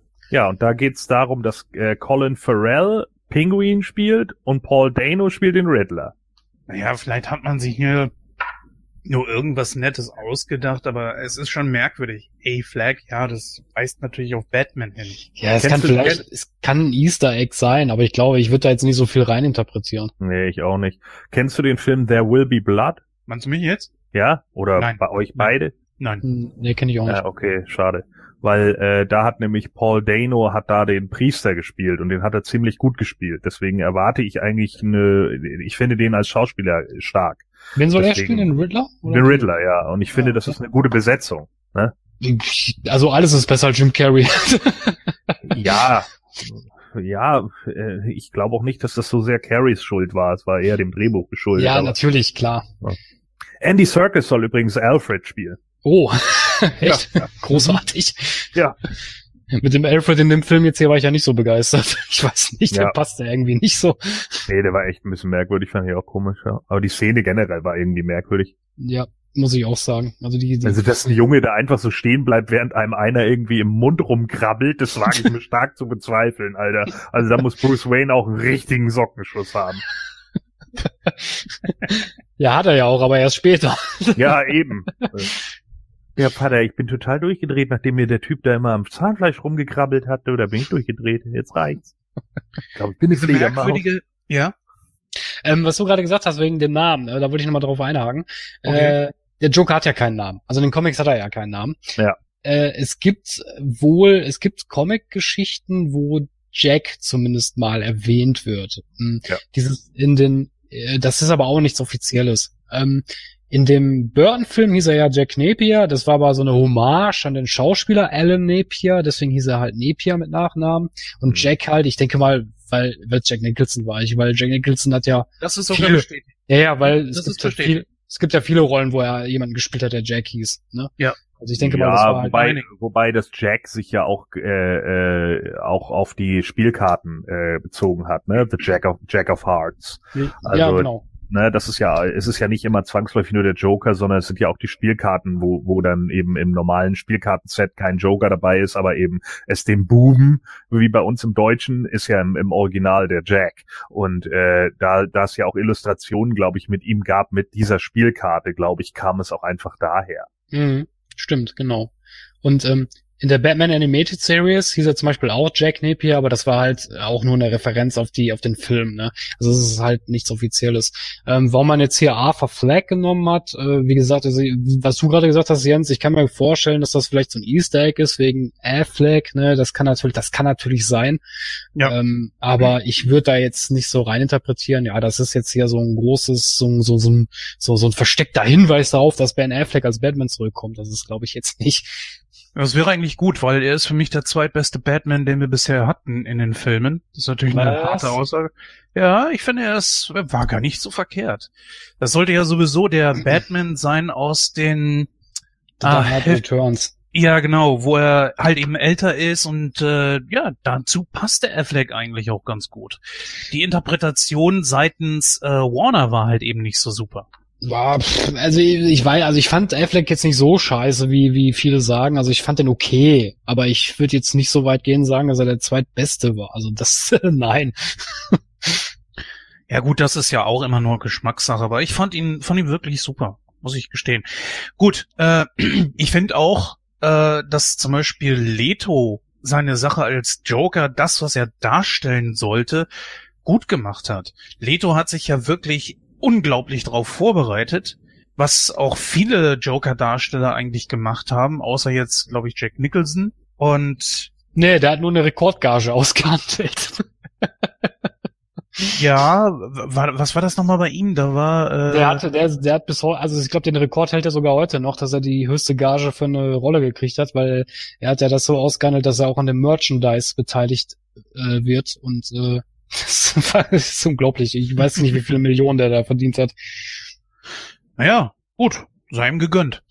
Äh, was ich einfach meine ist, dass der Leto Joker war ja nun mal da vom Seiten der, der Schreiber und des Studios und so weiter so angesetzt worden und er hat sich aber trotzdem gut darauf vorbereitet. Wäre der anders gewesen, ich denke, äh, der hätte es genauso gut hingekriegt.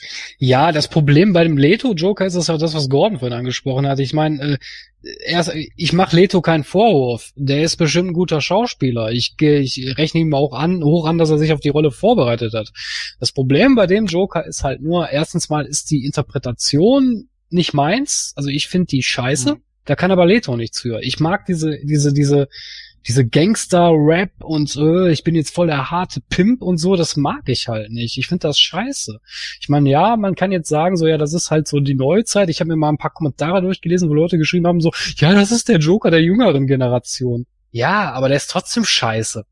Ja, ich weiß nicht, ob deswegen unbedingt ein Gangster-Rapper draus gemacht werden musste. Äh, Gordon, hast du dich denn äh, auch so ein bisschen darüber informiert bezüglich dessen, wie sich äh, ähm, Phoenix darauf vorbereitet hat auf die Rolle? Das soll ja auch sowas gewesen sein, dass er sich komplett runtergehungert hat, irgendwie um die 20 Kilo oder sowas? Ja, ich meine, das sieht man ja auch, ne? Also man sieht ja, ja dass er, er ist ja auch ganz schön eingefallen und so, ne? Also er, ich meine, ist halt auch einer, der äh, für seine Rollen halt viel auf sich nimmt. Er ist jetzt vielleicht nicht so durchgedreht wie Leto am Set, dass er dann nur noch in der Rolle geredet hat und nur noch irgendwie diese merkwürdigen Lachen ausprobiert hat. Und was für die, für die Leto hat ja auch bei seinen äh, Filmkameraden ausprobiert, was, was denen am unangenehmsten ist. Und das hat er dann ja genutzt im Film äh, was ja letzten Endes, wie ich ja vorhin schon sagte, überhaupt nicht zum Tragen kam, weil ja ich glaube insgesamt 19 Szenen mit ihm geschnitten wurden. So, demzufolge, wenn du denn da wieder irgendeinen so Klugscheißer vom Warner Bros. sitzen hast, ne, wie ich es schon mal sagte, ja, ich habe auch mal einen Comic gelesen, ich weiß, wie die sind. So, ja, cool, dass du je einen geschrieben hast, Spaß. So, ja, und das, das sind natürlich dann immer so die großen Probleme, wenn du dann sowas natürlich dann irgendwie klein machst, wie zum Beispiel ja auch die ungesunde Joker- und Hardy-Beziehung, dass er sie irgendwie zusammenhaut oder theoretisch auch vergewaltigt und so, denn Warner wieder sagt, nee, das können wir den Zuschauern ja nicht zumuten. Darum geht's. Das ist deren Beziehung so. Wenn du das wegnimmst, ja, dann ist es bla. Ja, richtig. So. Und das ist das große Problem. Ich denke auch, das ist einer der Gründe, warum auch der jetzige Joker wieder so einen Erfolg hat. Die meisten Leute peilen nicht, was da geht. So, die, die, die finden die Charaktere cool. Joker und Harley Quinn sind Popkulturcharaktere so. Und diese ganzen kleinen Mädchen und Jungs, die sitzen, ah, ich bin auch irgendwie verrückt. Ich bin auch ein bisschen Harley. Nein, du bist nicht Harley.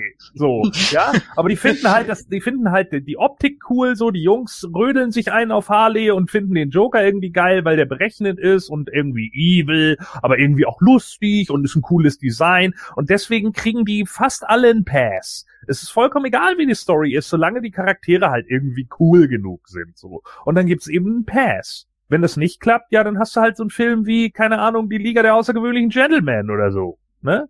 Wo mhm. keiner der Charaktere cool genug war, als dass man den Film irgendwie richtig ernst genommen hat und dann merkt man erst, welche Schwächen das Drehbuch hat. Ich habe ja den, den ich habe ja, wo Gordon das gerade angemerkt hat, ich habe ja den Director's Cut von Suicide Squad hier.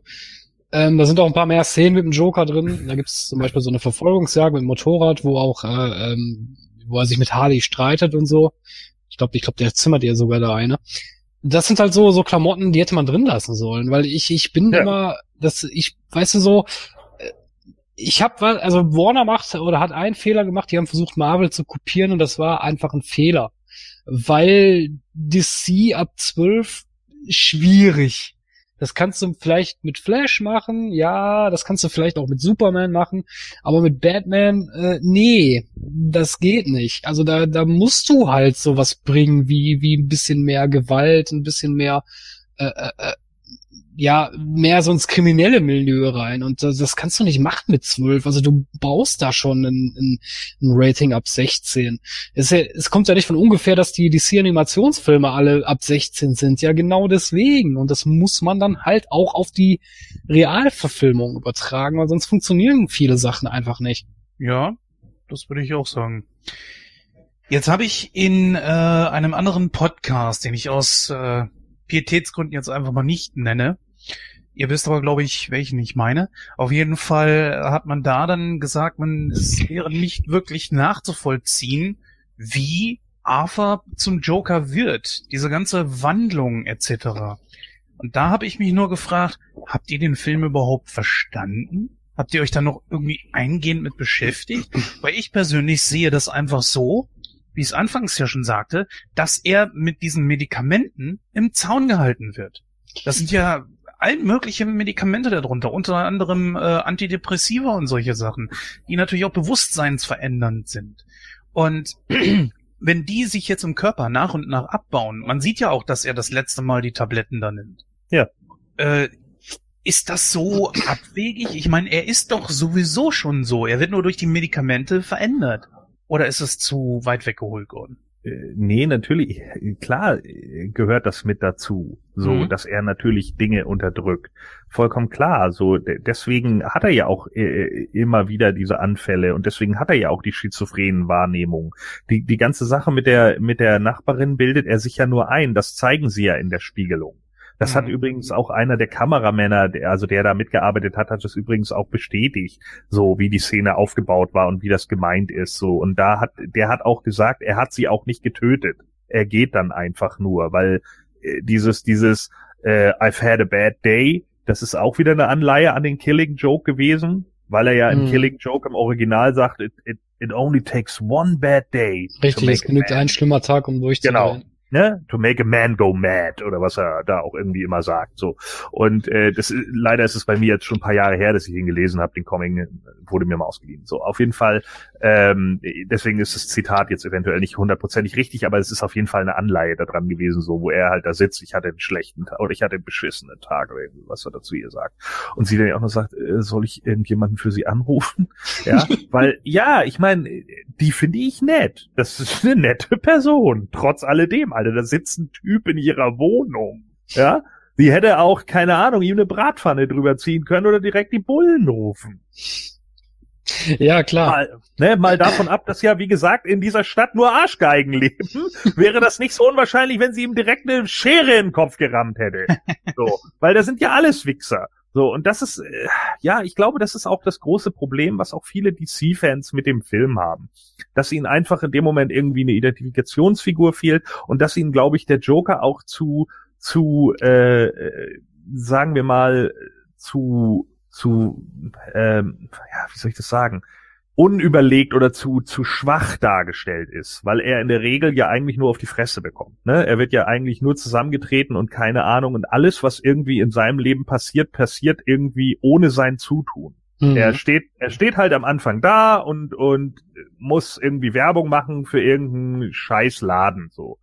Und dann kommen irgendwelche Arschlochkinder und nehmen ihm das Schild weg und verprügeln ihn noch damit so. Und dann wird er noch zusammengetreten und keine Ahnung. Und dann sagen schon einige, oh, Schwächling. Aber okay, könnte ja ein Aufhänger für eine Story sein. Das nächste, was passiert ist, sein Arbeitskollege gibt ihm irgendwie eine Knarre, aber äh, gibt dann hinterher nicht zu, dass er ihm die Knarre gegeben hat. Sein Chef ist sowieso ein überbordender Arsch, der irgendwie sich wie J. Jonah Jameson gebierdet, aber halt dazu auch noch mega unsympathisch ist, weil er nämlich nicht die Kohle äh, zumindest springen lässt, wenn es um irgendwas geht. Stattdessen feuert er ihn. Und dann ist der Joker natürlich auch noch pissig auf seinen äh, Kollegen, der ja nicht zugeben kann, dass die Knarre von ihm gekommen ist. Letzten Endes ist das nur aufgeflogen, weil er bei den Kindern irgendwie rumgetanzt hat und ihm die Pistole aus Versehen aus der Tasche gefallen ist. Nun sitzt er in der U-Bahn, dann kommen die drei Angestellten von Thomas Wayne, was ja auch alles nur überhebliche, herablassende Arschlöcher sind. Als er die erschossen hat, hat's mir überhaupt nicht leid getan. Habe ich gesagt, ja, das habt ihr jetzt davon, ihr Wichser. So, wo, wo man natürlich wieder ein Problem mit haben könnte, theoretisch ist, dass es nach dem zweiten, den er erschossen hat, keine Selbstverteidigung mehr ist. Beim ja, dritten geht er hin und erschießt ihn auf der Treppe. So. Und da macht es ihn dann auch schon wieder ein Stück weit unsympathisch. Aber zum Beispiel, auch da wieder, ist ja der Punkt, bei Murray in der Show erklärt er das später gar nicht. Er könnte das ganz klar darlegen. Es war Selbstverteidigung, verdammte Axt. Und ich habe sogar theoretisch eine Zeugin, die nämlich mit mir in der U-Bahn saß. Aber nee, das tut er nicht. Er sagt, ja, die war nicht witzig genug. Oder was sagt er? Äh, äh, die haben den Witz nicht verstanden? Ja, irgendwie, irgendwie sowas hat er, ja. Das ist für mich eigentlich somit das größte Problem des Films. Ähm, es sind einfach Sachen dabei, die halt keinen Sinn machen, vorne und hinten nicht. Klar kann man sich, wie gesagt, damit rausreden, zu sagen, jo, das ist einfach irgendwie eine Geschichte, die er sich konstruiert und dann bla. Aber es sind so viele Sachen, die da einfach nicht passen. Die passen hinten und vorne nicht. Das Problem ist, wenn DC einen Film macht und der nimmt sich scheißen ernst, dann will ich einfach auch, dass sie das Thema dann auch in dem Moment ernst behandeln. Und dann will ich auch einfach, das will ich nicht nur behandelt haben mit, äh, was, was war sein Zitat, was alle irgendwie gebracht haben? Äh, the worst part about having a mental illness is people expect you to behave as if you don't. So.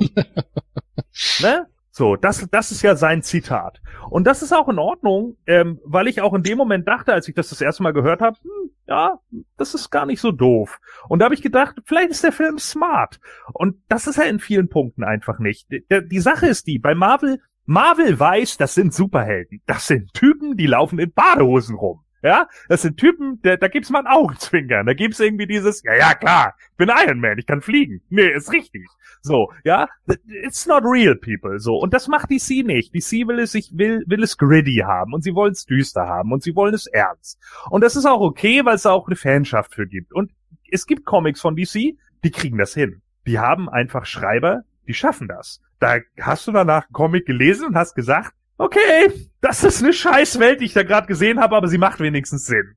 So, und das ist, das ist genau das Problem. Also, und ich meine jetzt in diesem Fall nicht Scheißwelt von wegen, ich finde die kacke, sondern ich finde einfach so, das ist eine Welt, die ist düster, die ist gritty, die ist kacke und du denkst dir einfach nur, bah, so, ja. So wie die John Constantine-Verfilmung mit Keanu Reeves. Die war ja auch DC, Schrägstrich Vertigo, aber die finde ich bis heute grandios. Das ist, das ist eine fantastische Verfilmung. Den habe ich erst gerade erst kürzlich wieder gesehen, kann ich immer wieder gucken. Das ist wirklich eine gute DC-Verfilmung. So. Aber davon ab. Jetzt haben wir hier so Szenen wie, er kriegt diese Akte von dem Typen, der dummerweise auch noch die Synchronstimme vom Pontiac-Bandit aus Brooklyn 99 hat. Was mir natürlich die Szene, wo ich dann schon dachte, oh nein, wenn er jetzt noch Peralta sagt, bin ich komplett raus. Aber okay, er rennt also weg mit dieser Akte und dann liest er sich das durch. Und dann liest er plötzlich ja seine Mutter, die hat eine narzisstische Persönlichkeitsstörung. Und das ist natürlich erstmal bitter für ihn, weil nachgewiesenermaßen Kinder von narzisstischen äh, Eltern, gerade von narzisstischen Müttern, haben in der Regel nichts zu lachen. Gibt es Studien zu. Ja? Da habe ich noch gedacht, okay, so, und sie selber hat aber auch noch eine, ich glaube sogar noch eine sch- schizophrene Persönlichkeitsstörung, denn sie bildet sich den ganzen Kram mit Thomas Wayne ja nur ein. Ob Ja. schon es da ja angeblich dieses Bild gibt, wo sie ja hinten drauf, oder wo er ja hinten drauf angeblich irgendeinen Liebesgruß unterschrieben hat. Wo ja auch wieder einige davon ausgehen, es könnte sie auch selber geschrieben haben, bla. So. Nichtsdestotrotz, jetzt gibt es diese Szene, wo sie da sitzt mit dem Typen vom Jugendamt oder vom, dem Polizeitypen, weißt du, wo sie doch das blaue Auge hat und Arthur steht hinten und guckt sich diese Szene an, so. Als, als würde er das gerade live miterleben, diese Rückblende. Hm. Ja, wir haben doch ihren, äh, wie heißt sie, Penny, ne? Ja, Penny, Penny, wir haben doch ihren Sohn gefunden bei ihm zu Hause. Er war angekettet an einen Heizkörper und er hatte auch äh, blaue Flecke und keine Ahnung. Äh, und ihr Freund, der geht ja gar nicht auf sie ein, bla bla bla. Also, wir haben da, und das ist nämlich genau das, was ich einfach meine.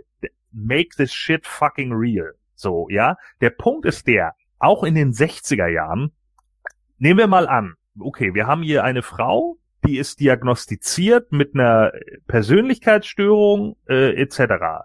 Dann gerade mit einer narzisstischen Persönlichkeitsstörung und einer Schizophrenie. Dann ist die Wahrscheinlichkeit, dass sie einen Sohn zur Adoption bekommt, gleich null.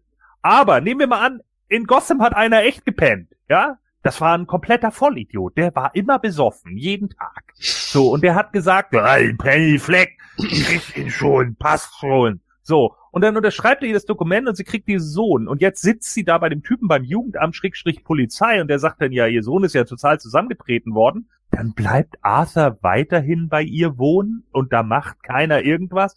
Wie viele Idioten leben eigentlich in Gotham? Sorry. Äh, äh, I don't buy it. Das sind dann eben die Szenen und das muss sich ein Film, der sich halt so scheißen ernst nimmt, das sind die Szenen, die sich der Film dann eben gefallen lassen muss, so da, oder Naja. beziehungsweise die Kritik, die er sich dann gefallen lassen muss. Naja, aber ich meine, ne, als äh, Bruce Wayne seine Eltern verloren hat, ne, hat das Jugendamt ja auch ein Auge zugedrückt. Eigentlich hätte ja Alfred die Fürsorgschaft ja gar nicht übernehmen dürfen, sondern es ging ja auch nur mit Geld. Ne? Gut, aber ich meine, gut, Penny hat jetzt kein Geld. Das Ja, eben. Ne? Und ich meine, das Geld natürlich in einigen Punkten noch Türen öffnet, das ist dann noch eine andere Nummer. Hätte man das vielleicht noch in irgendeiner Weise irgendwie klar gemacht, wäre das ja okay, aber das fehlt hier halt komplett. Und das sind dann so Szenen, da haut's mich dann raus, wo ich dann einfach sage, ach nö, Alter, das sind jetzt so Szenen, die will ich da gar nicht sehen. Was soll das? Wenn man dann hinterher irgendwie dargestellt hätte, Arthur hat sich seine Mutter die ganze Zeit nur eingebildet, die gab es gar nicht, dann wäre das vielleicht sogar wieder was anderes gewesen. Das hätte man ja machen können. Aber nein, da äh, verzichtet man drauf. Stattdessen bringt er sie dann lieber im Krankenhaus um. Okay. Hm, Ja, aber ich finde, das ist irgendwo plausibel, dass er so umbringt. Ja, aber verstehst du, natürlich, er, er bringt sie dann um, um, um das dann irgendwie zu zeigen, ja, okay, die ist halt eine, eine alte Schlampe und wie auch immer, aber der, der Aufbau dahin ist halt so lückenhaft. Weißt du, der ist einfach blöd Ja. Der ist einfach Ja. blöd geschrieben und das hätte man besser schreiben können. Und das sind so Sachen, wo es mich dann immer ärgert, wo ich dann immer sage so, oh nee, ey, eigentlich hat der gute Ansätze und dann kommt wieder sowas.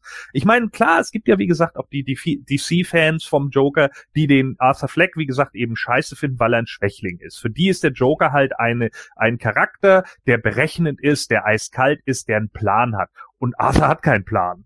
Der geht in eine Show und erschießt einen Moderator. Das ist kein Plan, sorry. Ja, aber man muss ja dabei, bea- also die Argumentation von den Leuten kann ich aber nicht nachvollziehen, weil äh, der Joker ist ja, es gibt auch genug Comics, wo auch seine Anfänge gezeigt werden und da ist er sehr unsicher, da ist er noch nicht so dieser dieser Mastermind, sage ich jetzt mal, ne?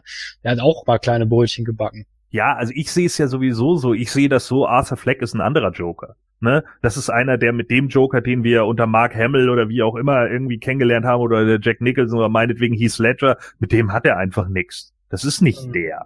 Genau. Aber ist das Weil- nicht gerade das, das Gute, dass kein Joker so ist wie der andere?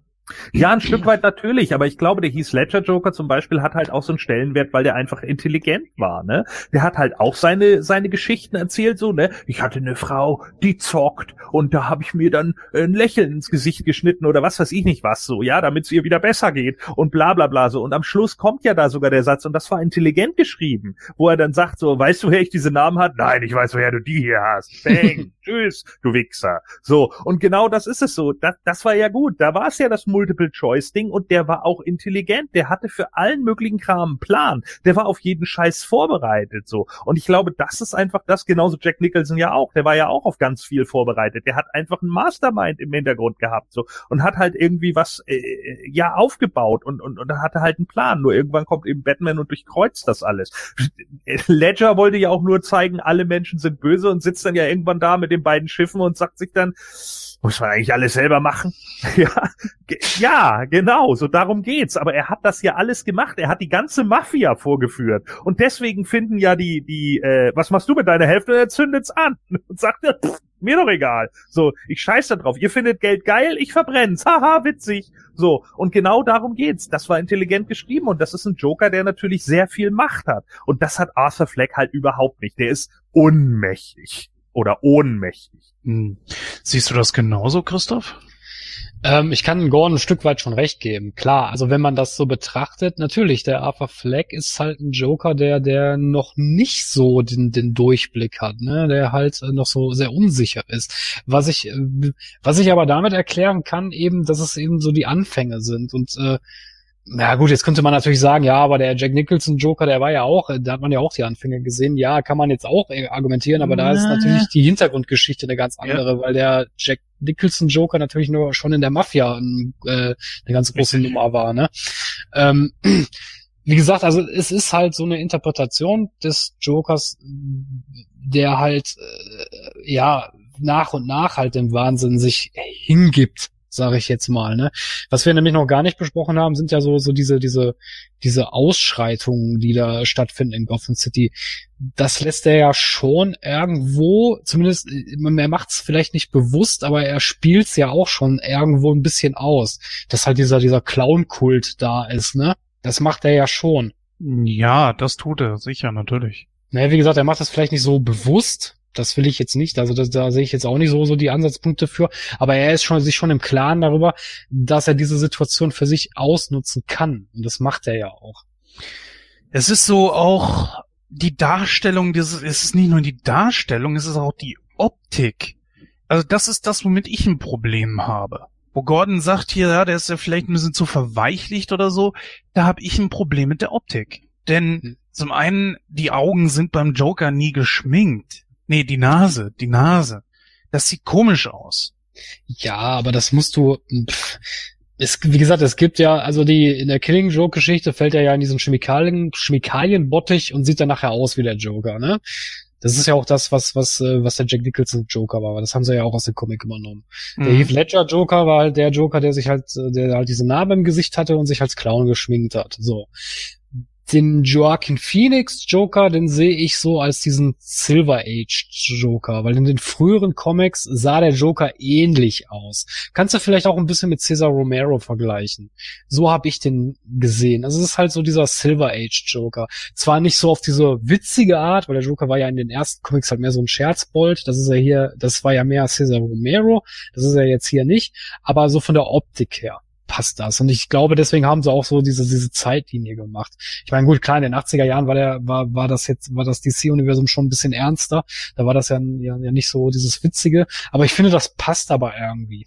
Mm, ich muss gestehen, dass, ähm, jetzt mögen mir die Hörer verzeihen, aber äh, ich muss es jetzt einfach mal so ausdrücken, obwohl ich natürlich äh, ich wüsste nicht, wie ich es anders ausdrücken soll. Er wirkte ein bisschen tuckig auf mich. Also. Das ist ja kein Widerspruch. Der Joker ist in den Comics ja bisexuell. Ja, aber es, das ist eigentlich ein Ausdruck, den man nicht gebrauchen sollte. Nur wie soll ich sonst sagen? Also es ist, ähm, damit hatte ich ehrlich gesagt ein ziemliches Problem. Nicht, weil ich mit, mit homosexuellen Problemen habe, sondern einfach, weil das irgendwie nicht passte. Ich, ich irgendwie passt das für mich nicht zusammen. Also meinst du, meinst du dieses Getanze von ihm oder was? Oder was meinst du jetzt konkret? Auch so die Art und Weise, wie er sich gibt. Und nee, das Getanze, das war ja eher so, was unterstrichen hatte, dass er jetzt frei ist. Ja, aber ich meine zum Beispiel die Sache mit dem Spiegel, wo er da von dem Spiegel so diese komischen Bewegungen macht. Meinst du das? Nö, nö, nö. Das ist, das ist okay. Das äh, ist so die die Art und Weise, wie er sich gibt. Das, ich weiß es nicht, kann es dir schwer sagen. Gordon, wie hast du das denn empfunden? Würdest du auch sagen, okay, habe ich recht oder wie war deine Empfindung dabei? Nö, äh, also das Gefühl hatte ich eigentlich eher nicht. Der wirkt auf mich die ganze Zeit ziemlich verloren, der Charakter. Und als er dann in dem Joker-Kostüm halt rumläuft, da macht er halt das, was viele Showstars damals gemacht haben, ne? Flamboyant sein, so auftreten, krude Bewegungen. Das ist ja diese Szene, die da von dem, wie, wie hieß der Kinderschänder, der das Lied dazu gemacht hat, Rock'n'Roll? Ja, ach so, äh, ja, ja. Ähm, ne? ich weiß, was du meinst. Ja, da wurde der Film noch Gary Glitter, hieß er Gary Glitter? Ja, genau, Gary Glitter. Genau, und äh, der wurde doch, äh, da wurde der Film doch auch krass für gescholten, dass sie den Song von ihm nehmen, während er da die Treppe runtergeht, weil einige dann behauptet haben, er habe sich an dem, an dem Kind der Nachbarin vergangen und so. Und das war gar nicht die Intention der Filmemacher, so. Aber das, das ist dann eben immer so, ne, mit den Interpretationen. Die reichen halt von hier bis Timbuktu. Da kann halt jeder irgendwas sagen. Das ist dann eben äh, genau die Sache. Also ich gehe halt eher immer immer davon aus, was der Film tatsächlich zeigt und nicht, was ich immer alles äh, in irgendeiner Weise interpretieren kann. Klar mache ich auch meine eigenen Interpretationen und einige Sachen, die nehme ich dann auch mit, wo ich einfach sage, ja, okay, geschenkt, ich muss nicht jeden einzelnen Kram sehen, ne? ähm, wie er dann da halt die Treppe runtergeht und so. Das ist halt, ja, das ist eben eine filmische Szene.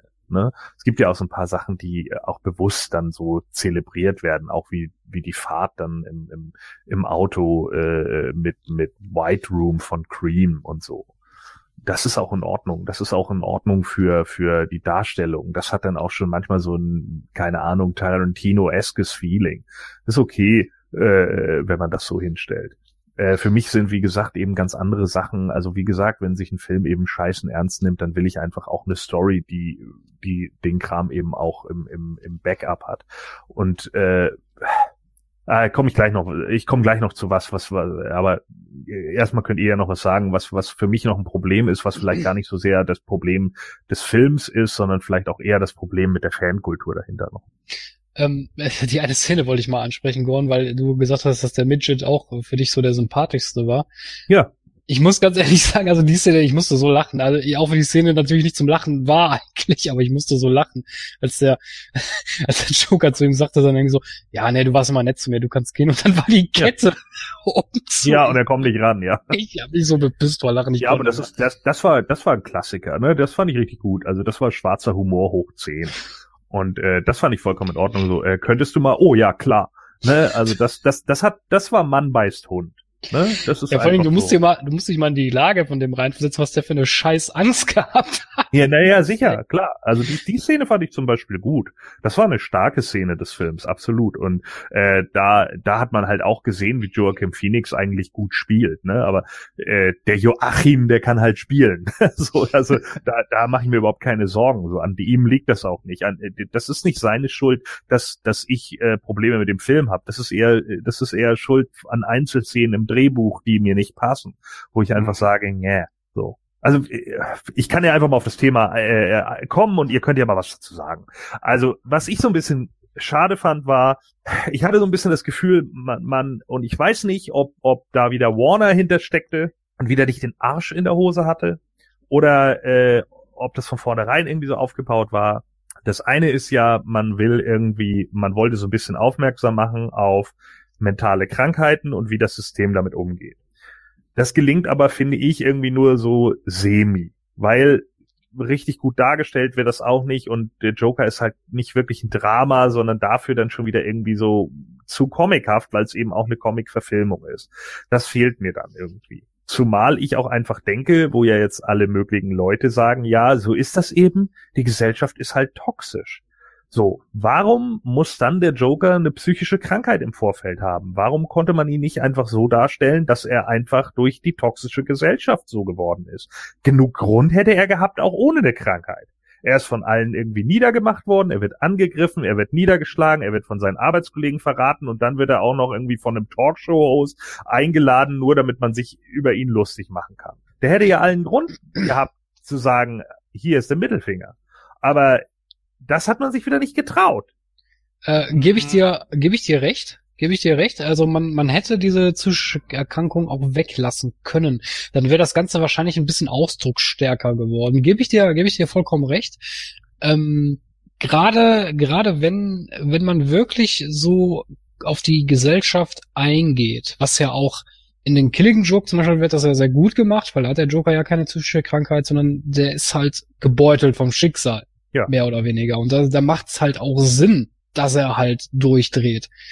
Und hier ist es halt äh, wirklich so, dass man halt so das so in den Vordergrund gestellt hat mit dieser mit dieser Schizophrenie und diesen Lachanfällen und so weiter. Gebe ich dir recht, das hätte man weglassen sollen oder äh, oder, oder zumindest nicht so so stark in den Vordergrund stecken sollen, sagen wir es mal so. Er kann ja von mir aus ein paar kleinere Krankheiten haben, ist ja ist ja okay, aber man hätte das mehr ausbauen sollen. Gebe ich dir recht, das ist nämlich auch der der mein Kriti einziger Kritikpunkt an dem Film, nämlich dass man gar nicht so sehr auf die Gesellschaft eingegangen ist. Ich meine klar, ja. man sieht halt so diese Szenen, wo er da zusammengetreten wird und so, klar ist natürlich scheiße, ähm, aber man hätte das mehr ausbauen können. Gebe ich dir recht ja, vor allen Dingen die sozialen Ungerechtigkeiten, ne? Einfach nochmal deutlicher machen, so da, okay, da gibt's so eine reiche Bourgeoisie und die scheißt halt auf den Rest von Gotham. Und dann gibt's vielleicht einen Thomas Wayne, der da äh, Knight in Shiny Armor sein könnte oder der sich vielleicht sogar nur medial so präsentiert, aber in Wirklichkeit doch ein dummes Arschloch ist, äh, wo man sich dann natürlich, wie gesagt, wieder die Frage stellen muss, mit wem identifiziere ich mich jetzt eigentlich und Bruce Waynes Hintergründe verstehe ich dann eigentlich auch nicht, wenn sein Vater so ein super Arsch ist. Warum er jetzt eigentlich der nette, coole Typ irgendwie sein soll. Hm, aber, aber, gut, okay. Äh, anyhow. So, und äh, da, da war für mich halt auch am Schluss diese Riots, die man dann am Schluss hatte, das hat man überhaupt nicht rausgearbeitet. Warum drehen die Leute jetzt durch? Ja, weil die Müllabfuhr nicht kommt oder was? Oh, äh, okay. Äh, deswegen rennen jetzt alle auf die Straße mit Clownsmasken und drehen total am, am, am Trichter so. Ja, warum? Weil die Medien medial darstellen, ja, okay, der Typ hat halt nicht aus Notwehr geschossen. Wissen sie ja auch nicht, konnten sie ja auch nicht wissen. Also wird natürlich erstmal gesagt, irgendein Verrückter mit einer Clownsmaske hat Leute in der U-Bahn erschossen. So. Ja, so habe ich das nicht gesehen. Ich habe das mehr so als, als, äh, weil du musst ja bedenken, wer da erschossen wurde. Das waren ja halt Reiche, in Anführungsstrichen, ne? oder ja, zumindest Leu Leute, die einen höheren, Mitarbeiter von Wayne Industries. ja, die halt einen höheren gesellschaftlichen Status haben, sagen wir Ja. es mal so. Und ähm, das soll ja, also so habe ich das halt verstanden. Das ist halt so das Aufbegehren der Unterschicht gegen die Oberschicht. Aber das ist, wie, wie, wie du es schon gesagt hattest, oder beziehungsweise ich habe dir ja auch da, darin recht gegeben, das ist halt zu schwach ausgearbeitet. Ne? Ja, vor allen Dingen, da wären, da wären noch Nebenszenen gut gewesen, so, da hätte man noch wirklich was draus machen können. Selbst, natürlich ist es so, gerade hier hätte man ja sehr gut mal damit spielen können, wie viel Macht Medien eigentlich haben. Und das Mhm. fehlt mir in dem Moment einfach, weil sie ja die Realität kreieren. Ne? Sie Ja. kreieren ja die Realität von wegen, ja, das sind drei unbescholtene Bürger gewesen und bla bla bla. Und der Einzige, der sich eigentlich letzten Endes dagegen auflehnt, ist, ist Arthur. Gerade an ihm hätte man ja, und da hätte man ihn ja sogar, da hätte man ihn ja sogar wirklich zu dieser tragischen Figur machen können, sozusagen, nee, so ist das nicht gewesen. Und das hätte er sogar bei Murray noch klarstellen können und ihm glaubt einfach keiner. Wie wäre denn das gewesen, zum Beispiel als Storyline? Dann, dann wäre man viel mehr auf seiner Seite gewesen und hätte gesagt, ja, was ist hier eigentlich los? Aber das hat man sich wieder nicht getraut. Und ich garantiere dir, da hat Warner auch einen Einspruch gehabt. Nee, das können wir so nicht machen. Das ist ja, das geht ja nicht. Äh, kann ich mir gut vorstellen, was das macht Ja. Warner ja ganz gerne. Ja, Das ist ja nichts Ja. Neues.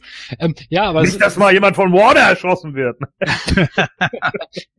ja, das ist, äh, die kriegen es ja bis, bis, bis heute nicht gebacken, die Animated Series in Deutschland rauszubringen. Warum auch immer, Ja. aber gut, egal. Ähm, Ja, ja, aber ja, das ist sehr schwierig. Ähm, die bringen, die bringen die nur, die bringen nur vereinzelte Folgen auf DVD raus. Was Ja. der Quatsch soll, weiß ich nicht. Aber gut, anderes Thema. ähm, das haben zum Beispiel so Filme wie The Dark Knight Rises. Ich meine, das ist nicht meiner Meinung nach nicht der beste aus der Reihe, aber die haben das mit dieser Gesellschaft halt ein bisschen besser, also beziehungsweise ähm, wie ist der Regisseur nochmal? Äh, Nolan. Nolan, danke. Das hat Nolan halt da ein bisschen besser dargestellt, ne? Ja. Und Ja äh, gut, du musst dir hier, musst du es dir tatsächlich denken.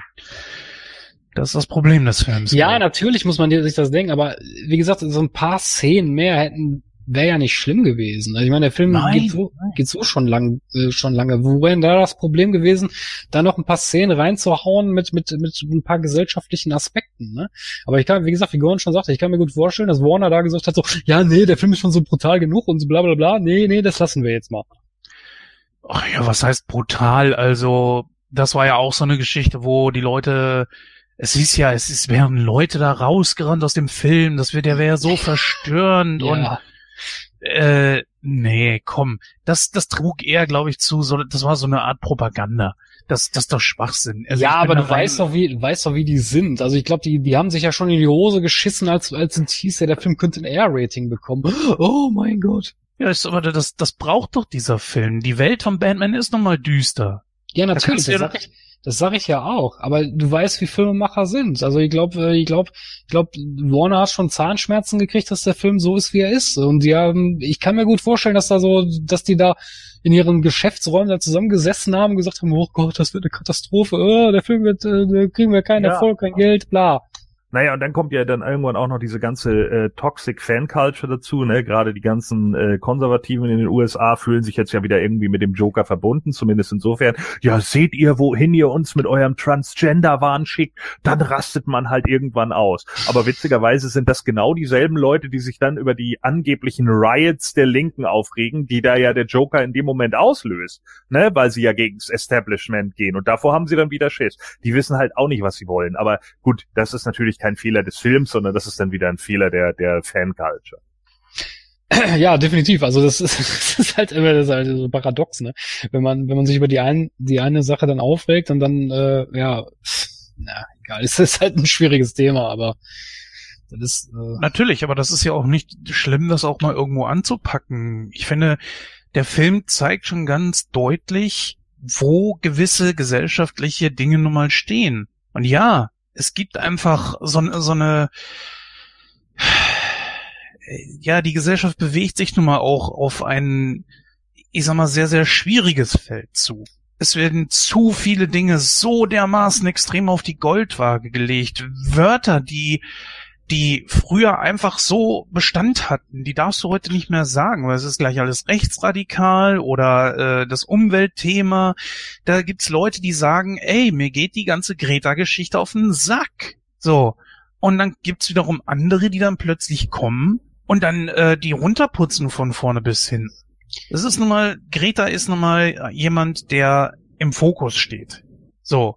Und wenn jemand so, der sehr im Fokus steht, dann ist es doch normal, dass es irgendwo da Leute da draußen gibt, denen es dann auf den Keks geht, die sich denken, so, ich möchte jetzt nicht jedes Mal, wenn ich einen Computer anmache oder einen Fernseher an, möchte ich jetzt nicht jedes Mal diese Berichterstattung haben. Das ist doch auch okay. Und solange äh, man sagt, so, nee, mich nervt es einfach nur, ist es doch okay. Ja, das, Nur- kann ich dir aber, das kann man aber ganz gut erklären. Ja, also ja. warum, warum Leute mittlerweile, diese Gender-Debatte, das ist immer so ein gut schönes Beispiel. Ich habe dieses Hörspiel ja nicht ohne Grund gemacht. Ich bin der Meinung, jeder soll so leben, wie er will. Ist völlig in Ordnung. Wenn, wenn damit Ja. kein anderer zu Schaden kommt, soll, soll jeder machen, was er will. Ist ja alles in Ordnung. Ich find's aber persönlich scheiße, oder ja, was heißt scheiße, das falsche Wort, aber ich find's persönlich nicht, nicht gut, wenn man einen Duktus Leuten auferlegt, der halt äh, meiner Meinung nach Nonsens ist. Also ich weiß nicht, muss man 10 Milliarden Geschlechter definieren, nur damit sich ja keiner angepisst fühlt? Weiß ich nicht. Es liegt einfach nur daran, weil die Leute einfach schlicht und ergreifend zu viel Langeweile haben. Oder vielleicht zu viel erreicht. Das ist ja eine Mode genauso. Was können wir jetzt noch machen? Keine Ahnung. Ich habe die Idee. Back to the roots. Aber was wirklich Neues gibt's ja nicht mehr. Ist ja bei den Filmen genauso. Deswegen wiederholen sich ja so viele Filme. Ähm, was weiß ich, äh, das Liebesfilme oder so. Die, da gibt's, früher gab's Liebesfilme en masse. Gibt's jetzt nicht mehr.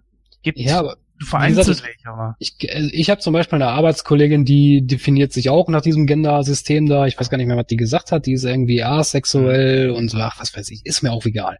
Auf jeden Fall, da ist es das Gleiche. Wenn du da ein falsches Wort sagst oder irgendwas, womit, wo, was, was der nicht in den Kram passt, dann äh, da hast du da eine Diskussion an der Backe, aber vom Allerfeinsten. Und das sind dann immer so Sachen, wo ich mir denke, so, was soll denn der Scheiß? Das ist mir doch egal, wie du lebst. Ich will dich ja jetzt nicht hier angreifen oder sonst irgendwas, nur eben ist es nur meine Meinung. Ich finde das persönlich ein bisschen albern. Ja, das, Ja, das, größte, das größte Problem ist einfach, dass zu viele Leute immer ihre eigene Agenda vertreten wollen, ne? Weil sie irgendwelche, sie haben halt ihre eigenen Erfahrungen gemacht und dann sind sie emotional fucking getriggert. Und dann geht's halt, und ich mag das Wort Trigger eigentlich nicht, weil es einfach viel zu inflationär benutzt wird, aber es ist nun mal wie es ist. Das ist halt der neudeutsche Sprachgebrauch. Und äh, es wird halt alles emotional komplett übersteigert. Die meisten Leute denken einfach nicht mehr nach. Und das ist das größte Problem, was wir momentan gesellschaftlich weltweit haben. Es wird zu wenig nachgedacht und nur noch hi- hinausgebrüllt von wegen, ja, ich, ich krieg zu wenig, ich krieg zu wenig, ich krieg zu wenig. Denn bei den meisten Leuten geht es doch einfach nur um die, um die eigenen Standpunkte. Vollkommen Mhm. egal, ob sie für eine kleine Gruppe schreien oder nicht, aber meistens geht's denen auch um ihren eigenen Standpunkt. Und wenn der Standpunkt auch nur ist, dass sie sich selbst ein gutes Gefühl machen. Ja. Kann man so zusammenfassen. Stimmt. Ja. Gut, gibt es noch großartig was zu dem Film zu sagen? Oder Die Musik. Die Musik ist großartig in dem Film. Bis auf einen Punkt, da bin ich ein bisschen strittig, ob das wirklich passte. Die, dem Moment, wo er dann komplett, äh, ich sag mal, die Voll Verwandlung vollzogen hat, komplett geschminkt aus seiner Wohnung rausgeht. Und dann kommt ja diese, ach, ich weiß jetzt den Titel leider nicht mehr. Auch Meinst du das von dem Glitter, der Song? Das könnte sein. Dieses du, du, du, du, du, du, du, ne? Wo War das, die war das der Gitarre Song, Gordon? Oder war das was anderes? Jetzt ist Gordon gerade nicht da.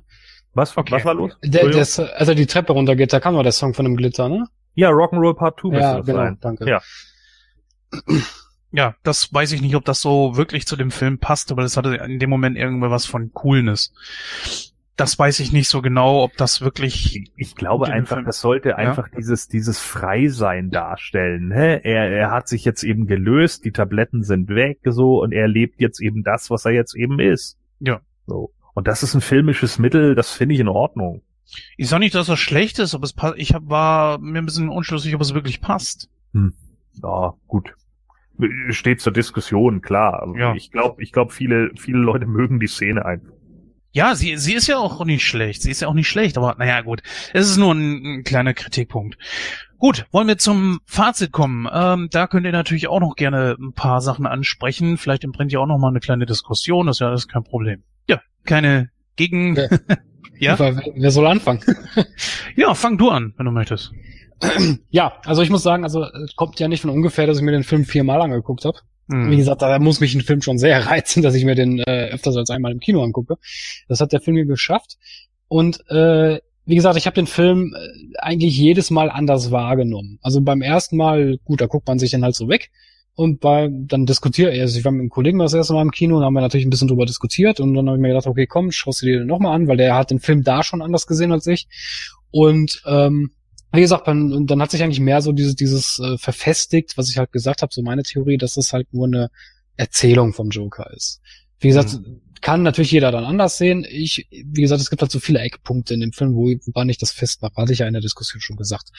Ähm, Joaquin Phoenix, grandiose schauspielerische Leistung, also das ist Wahnsinn. Also ich, ich, äh, ich mag Charakterdarstellungen und ich finde, das hat er super hingekriegt. Also das ist die Bewegung, die Mimik und das finde ich, das, Mhm. das hat man heutzutage so, so wenig in Filmen, dass wirklich Leute noch mit Mimik arbeiten und mit Bewegung und wirklich so die Rolle auch leben, die sie darstellen. Ne?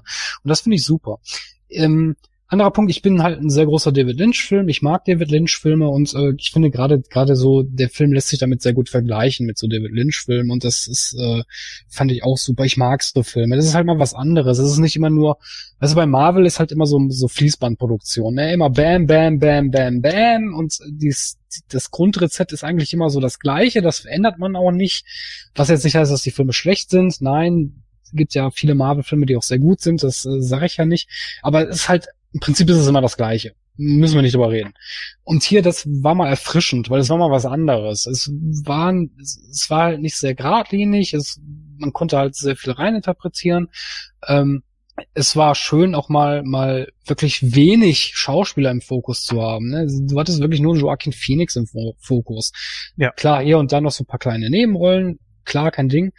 Wie gesagt, was ich dem Film ankreide, das ist halt so dieses Gesellschaftliche. Ich finde, das hätte man ein bisschen besser ausarbeiten können. Das fehlt mir so ein bisschen. Da hätte man hier und da noch ein paar Szenen äh, drehen können. Ähm, das mit der Identifikationsfigur, was der Gordon angesprochen hat, stimme ich ihm zu. Das ist aber jetzt kein Punkt, wo ich sage, ja, da krankt der Film oder das ist jetzt ein äh, ein Kritikpunkt, wo ich jetzt Punkte für abziehe. Das sehe ich jetzt nicht so. Es wäre schön gewesen, wenn eine da gewesen wäre, klar. Äh, ist aber jetzt nichts, was mich stört. Wie gesagt, das Einzige, was mich halt stört, ist wirklich nur dieser gesellschaftliche Aspekt. Und das ist auch mein einziger Kritikpunkt. Ansonsten fand ich den Film gelungen. Ich fand die Szenen super, ich fand die Schauspieler super, äh, ich fand die Interpretationsmöglichkeiten super und das, wie gesagt, das Schauspiel von Joaquin Phoenix grandios. Ähm, deswegen würde ich dem Film 95 Prozent geben. Mhm. Gordon?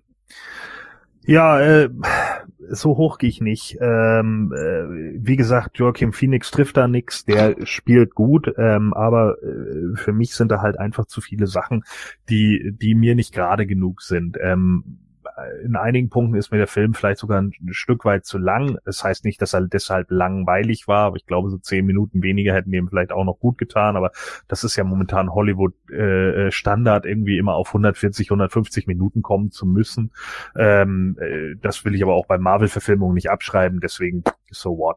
Äh, wie gesagt, was mir halt eben äh, grundlegend auf den Keks geht, ist eben, äh, wenn man so dark, so gritty, so real sein will und und wirklich äh, ja Nerv treffen will, dann äh, fehlen mir da halt einfach so die Strukturen. Äh, in, in dem Moment, dann sind eben solche Szenen wie da mit dem Jugendamt, Polizeitypen etc., die sind dann für mich einfach so Sachen, wo ich einfach da sitze und sage, nee, das, das muss einfach nicht sein. Das sind Szenen, die, die werfen mich raus aus einem Film, wo ich einfach sage, äh, das passt so nicht. Auch, wie gesagt, dass Warner da irgendwie oder der, der Drehbuchautor, wer auch immer, nicht richtig den Arsch in der Hose hatte, da was drauf aufzubauen äh, äh, und das vielleicht eben, wie gesagt, auch äh, die, diese, diese Diskrepanz zwischen Reich und Arm oder auch die toxische Gesellschaft da ein bisschen mehr ranzulegen und das dann wieder äh, mit dem Umweg der psychischen Erkrankung ähm, zu meistern, fand ich auch, wie gesagt, ein bisschen schwach. Äh, das sind halt alles so Sachen, die mir es dann wieder ein bisschen, äh, ja, äh, bisschen runterschrauben. Der, der, der Hype um den Film, da kann der Film natürlich selber nichts für, äh, ist für mich drüber. Also ich finde den Film overhyped. Ähm, er ist gut, aber er ist er ist nicht die die die Inkarnation Jesus, wie wie einige ihn hochstilisieren. Ähm, ja, sorry, das, das sehe ich einfach nicht. Ähm, dafür dafür ist er mir dann auch wieder zu geradlinig und da sind mir viele Sachen einfach viel zu wenig dann thematisiert worden in dem Moment, was man eben hätte machen können. EG eben die, die, zum Beispiel die, das, das Ausarten der Gesellschaft und so weiter und so fort. Also das passiert halt einfach nicht. Äh, deswegen habe ich da auch nicht so wirklich einen Zusatz. Und dann eben noch, dass ich null Identifikationsfiguren im Film habe, ist für mich dann natürlich ein K.O.-Kriterium, was das angeht. Ähm, darum würde ich eher sagen, äh, 75 Prozent. Okay, also ich gebe 91 Prozent. Und damit kommen wir auf ein Ergebnis von 87. Gordon hat's runtergerissen, aber gut, das ist seine Meinung. Ja, ich bin wenigstens nicht Julian und gebe 18 Prozent. gut, gut, dass der Otto nicht da war. Obwohl ich glaube, der Film hätte ihm gefallen, so ein Standalone-Film. Naja gut. Auf jeden Fall, ich finde auch, äh, das ist definitiv die beste schauspielerische Leistung eines Joker-Darstellers nach äh, dem nach dem Ledger Joker. Äh, Jetzt ist die große Frage, ist er ein Oscar-Kandidat oder nicht? Alleine nur Joker Phoenix als Joker, ja oder nein? Ich würde sagen, ja. Und für mich auch ganz klar der Gewinner. Bei allem anderen habt ihr eigentlich schon alles soweit gesagt, wo ich eigentlich auch nur zustimmen kann. Und ja, ich könnte mir schon vorstellen, dass man darum mit Sicherheit noch eine ziemlich gute Story machen kann, wenn man noch einen zweiten Teil machen will. Aber da muss man gucken, und auch, ob man das wirklich ins DCU einbinden kann. Wir werden sehen. Ja, damit wären wir auch schon durch mit der heutigen Diskussion. Wenn es euch gefallen hat, dann hinterlasst doch einfach einen Kommentar auf unserer Seite oder den äh, Social Media Portalen. Ihr kennt das ja mittlerweile. Ja, das war's auch heute schon wieder, liebe Hörer. Ja, beim nächsten Mal wissen wir noch gar nicht so richtig, was euch da erwartet. Auf jeden Fall kommt natürlich in ein paar Wochen schon, oder besser gesagt in ein paar Tagen, schon unser Winterspecial. Da geht es natürlich mal wieder um Star Trek, den vermeintlich wohl besten Star Trek bisher, Star Trek 8. Und äh, ja, dann in altbekannter, traditioneller Besetzung, hoffe ich mal. Und äh, jetzt würde ich einfach mal sagen, nachdem wir hier einen richtig geilen Film besprochen haben, entlasse ich euch mal in den wohlverdienten Feierabend. In diesem Sinne, macht's gut. Ja, auch ich verabschiede mich dann. Das war wirklich eine sehr interessante Diskussion heute. Ähm, hätte ruhig etwas länger gehen können. Aber naja, gut. Man kann sich auch totsabbeln. Man ist ja kein Sabbelsaurus. Äh, an dem, ja, an der Stelle sage ich das, was ich eigentlich immer sage. Ich wünsche all unseren Zuhörern einen guten Tag, einen guten Abend oder eine gute Nacht, je nachdem, wann ihr diesen Podcast hört. Und dann hören wir uns beim nächsten Mal wieder. Bis dann. Tschüss. Ja, und wenn ihr auf dem Super Nintendo bei Super Mario World die äh, geheimen Extra-Level äh, freischaltet, dann seid ihr auf dem Star Trek. Oh. Großartig.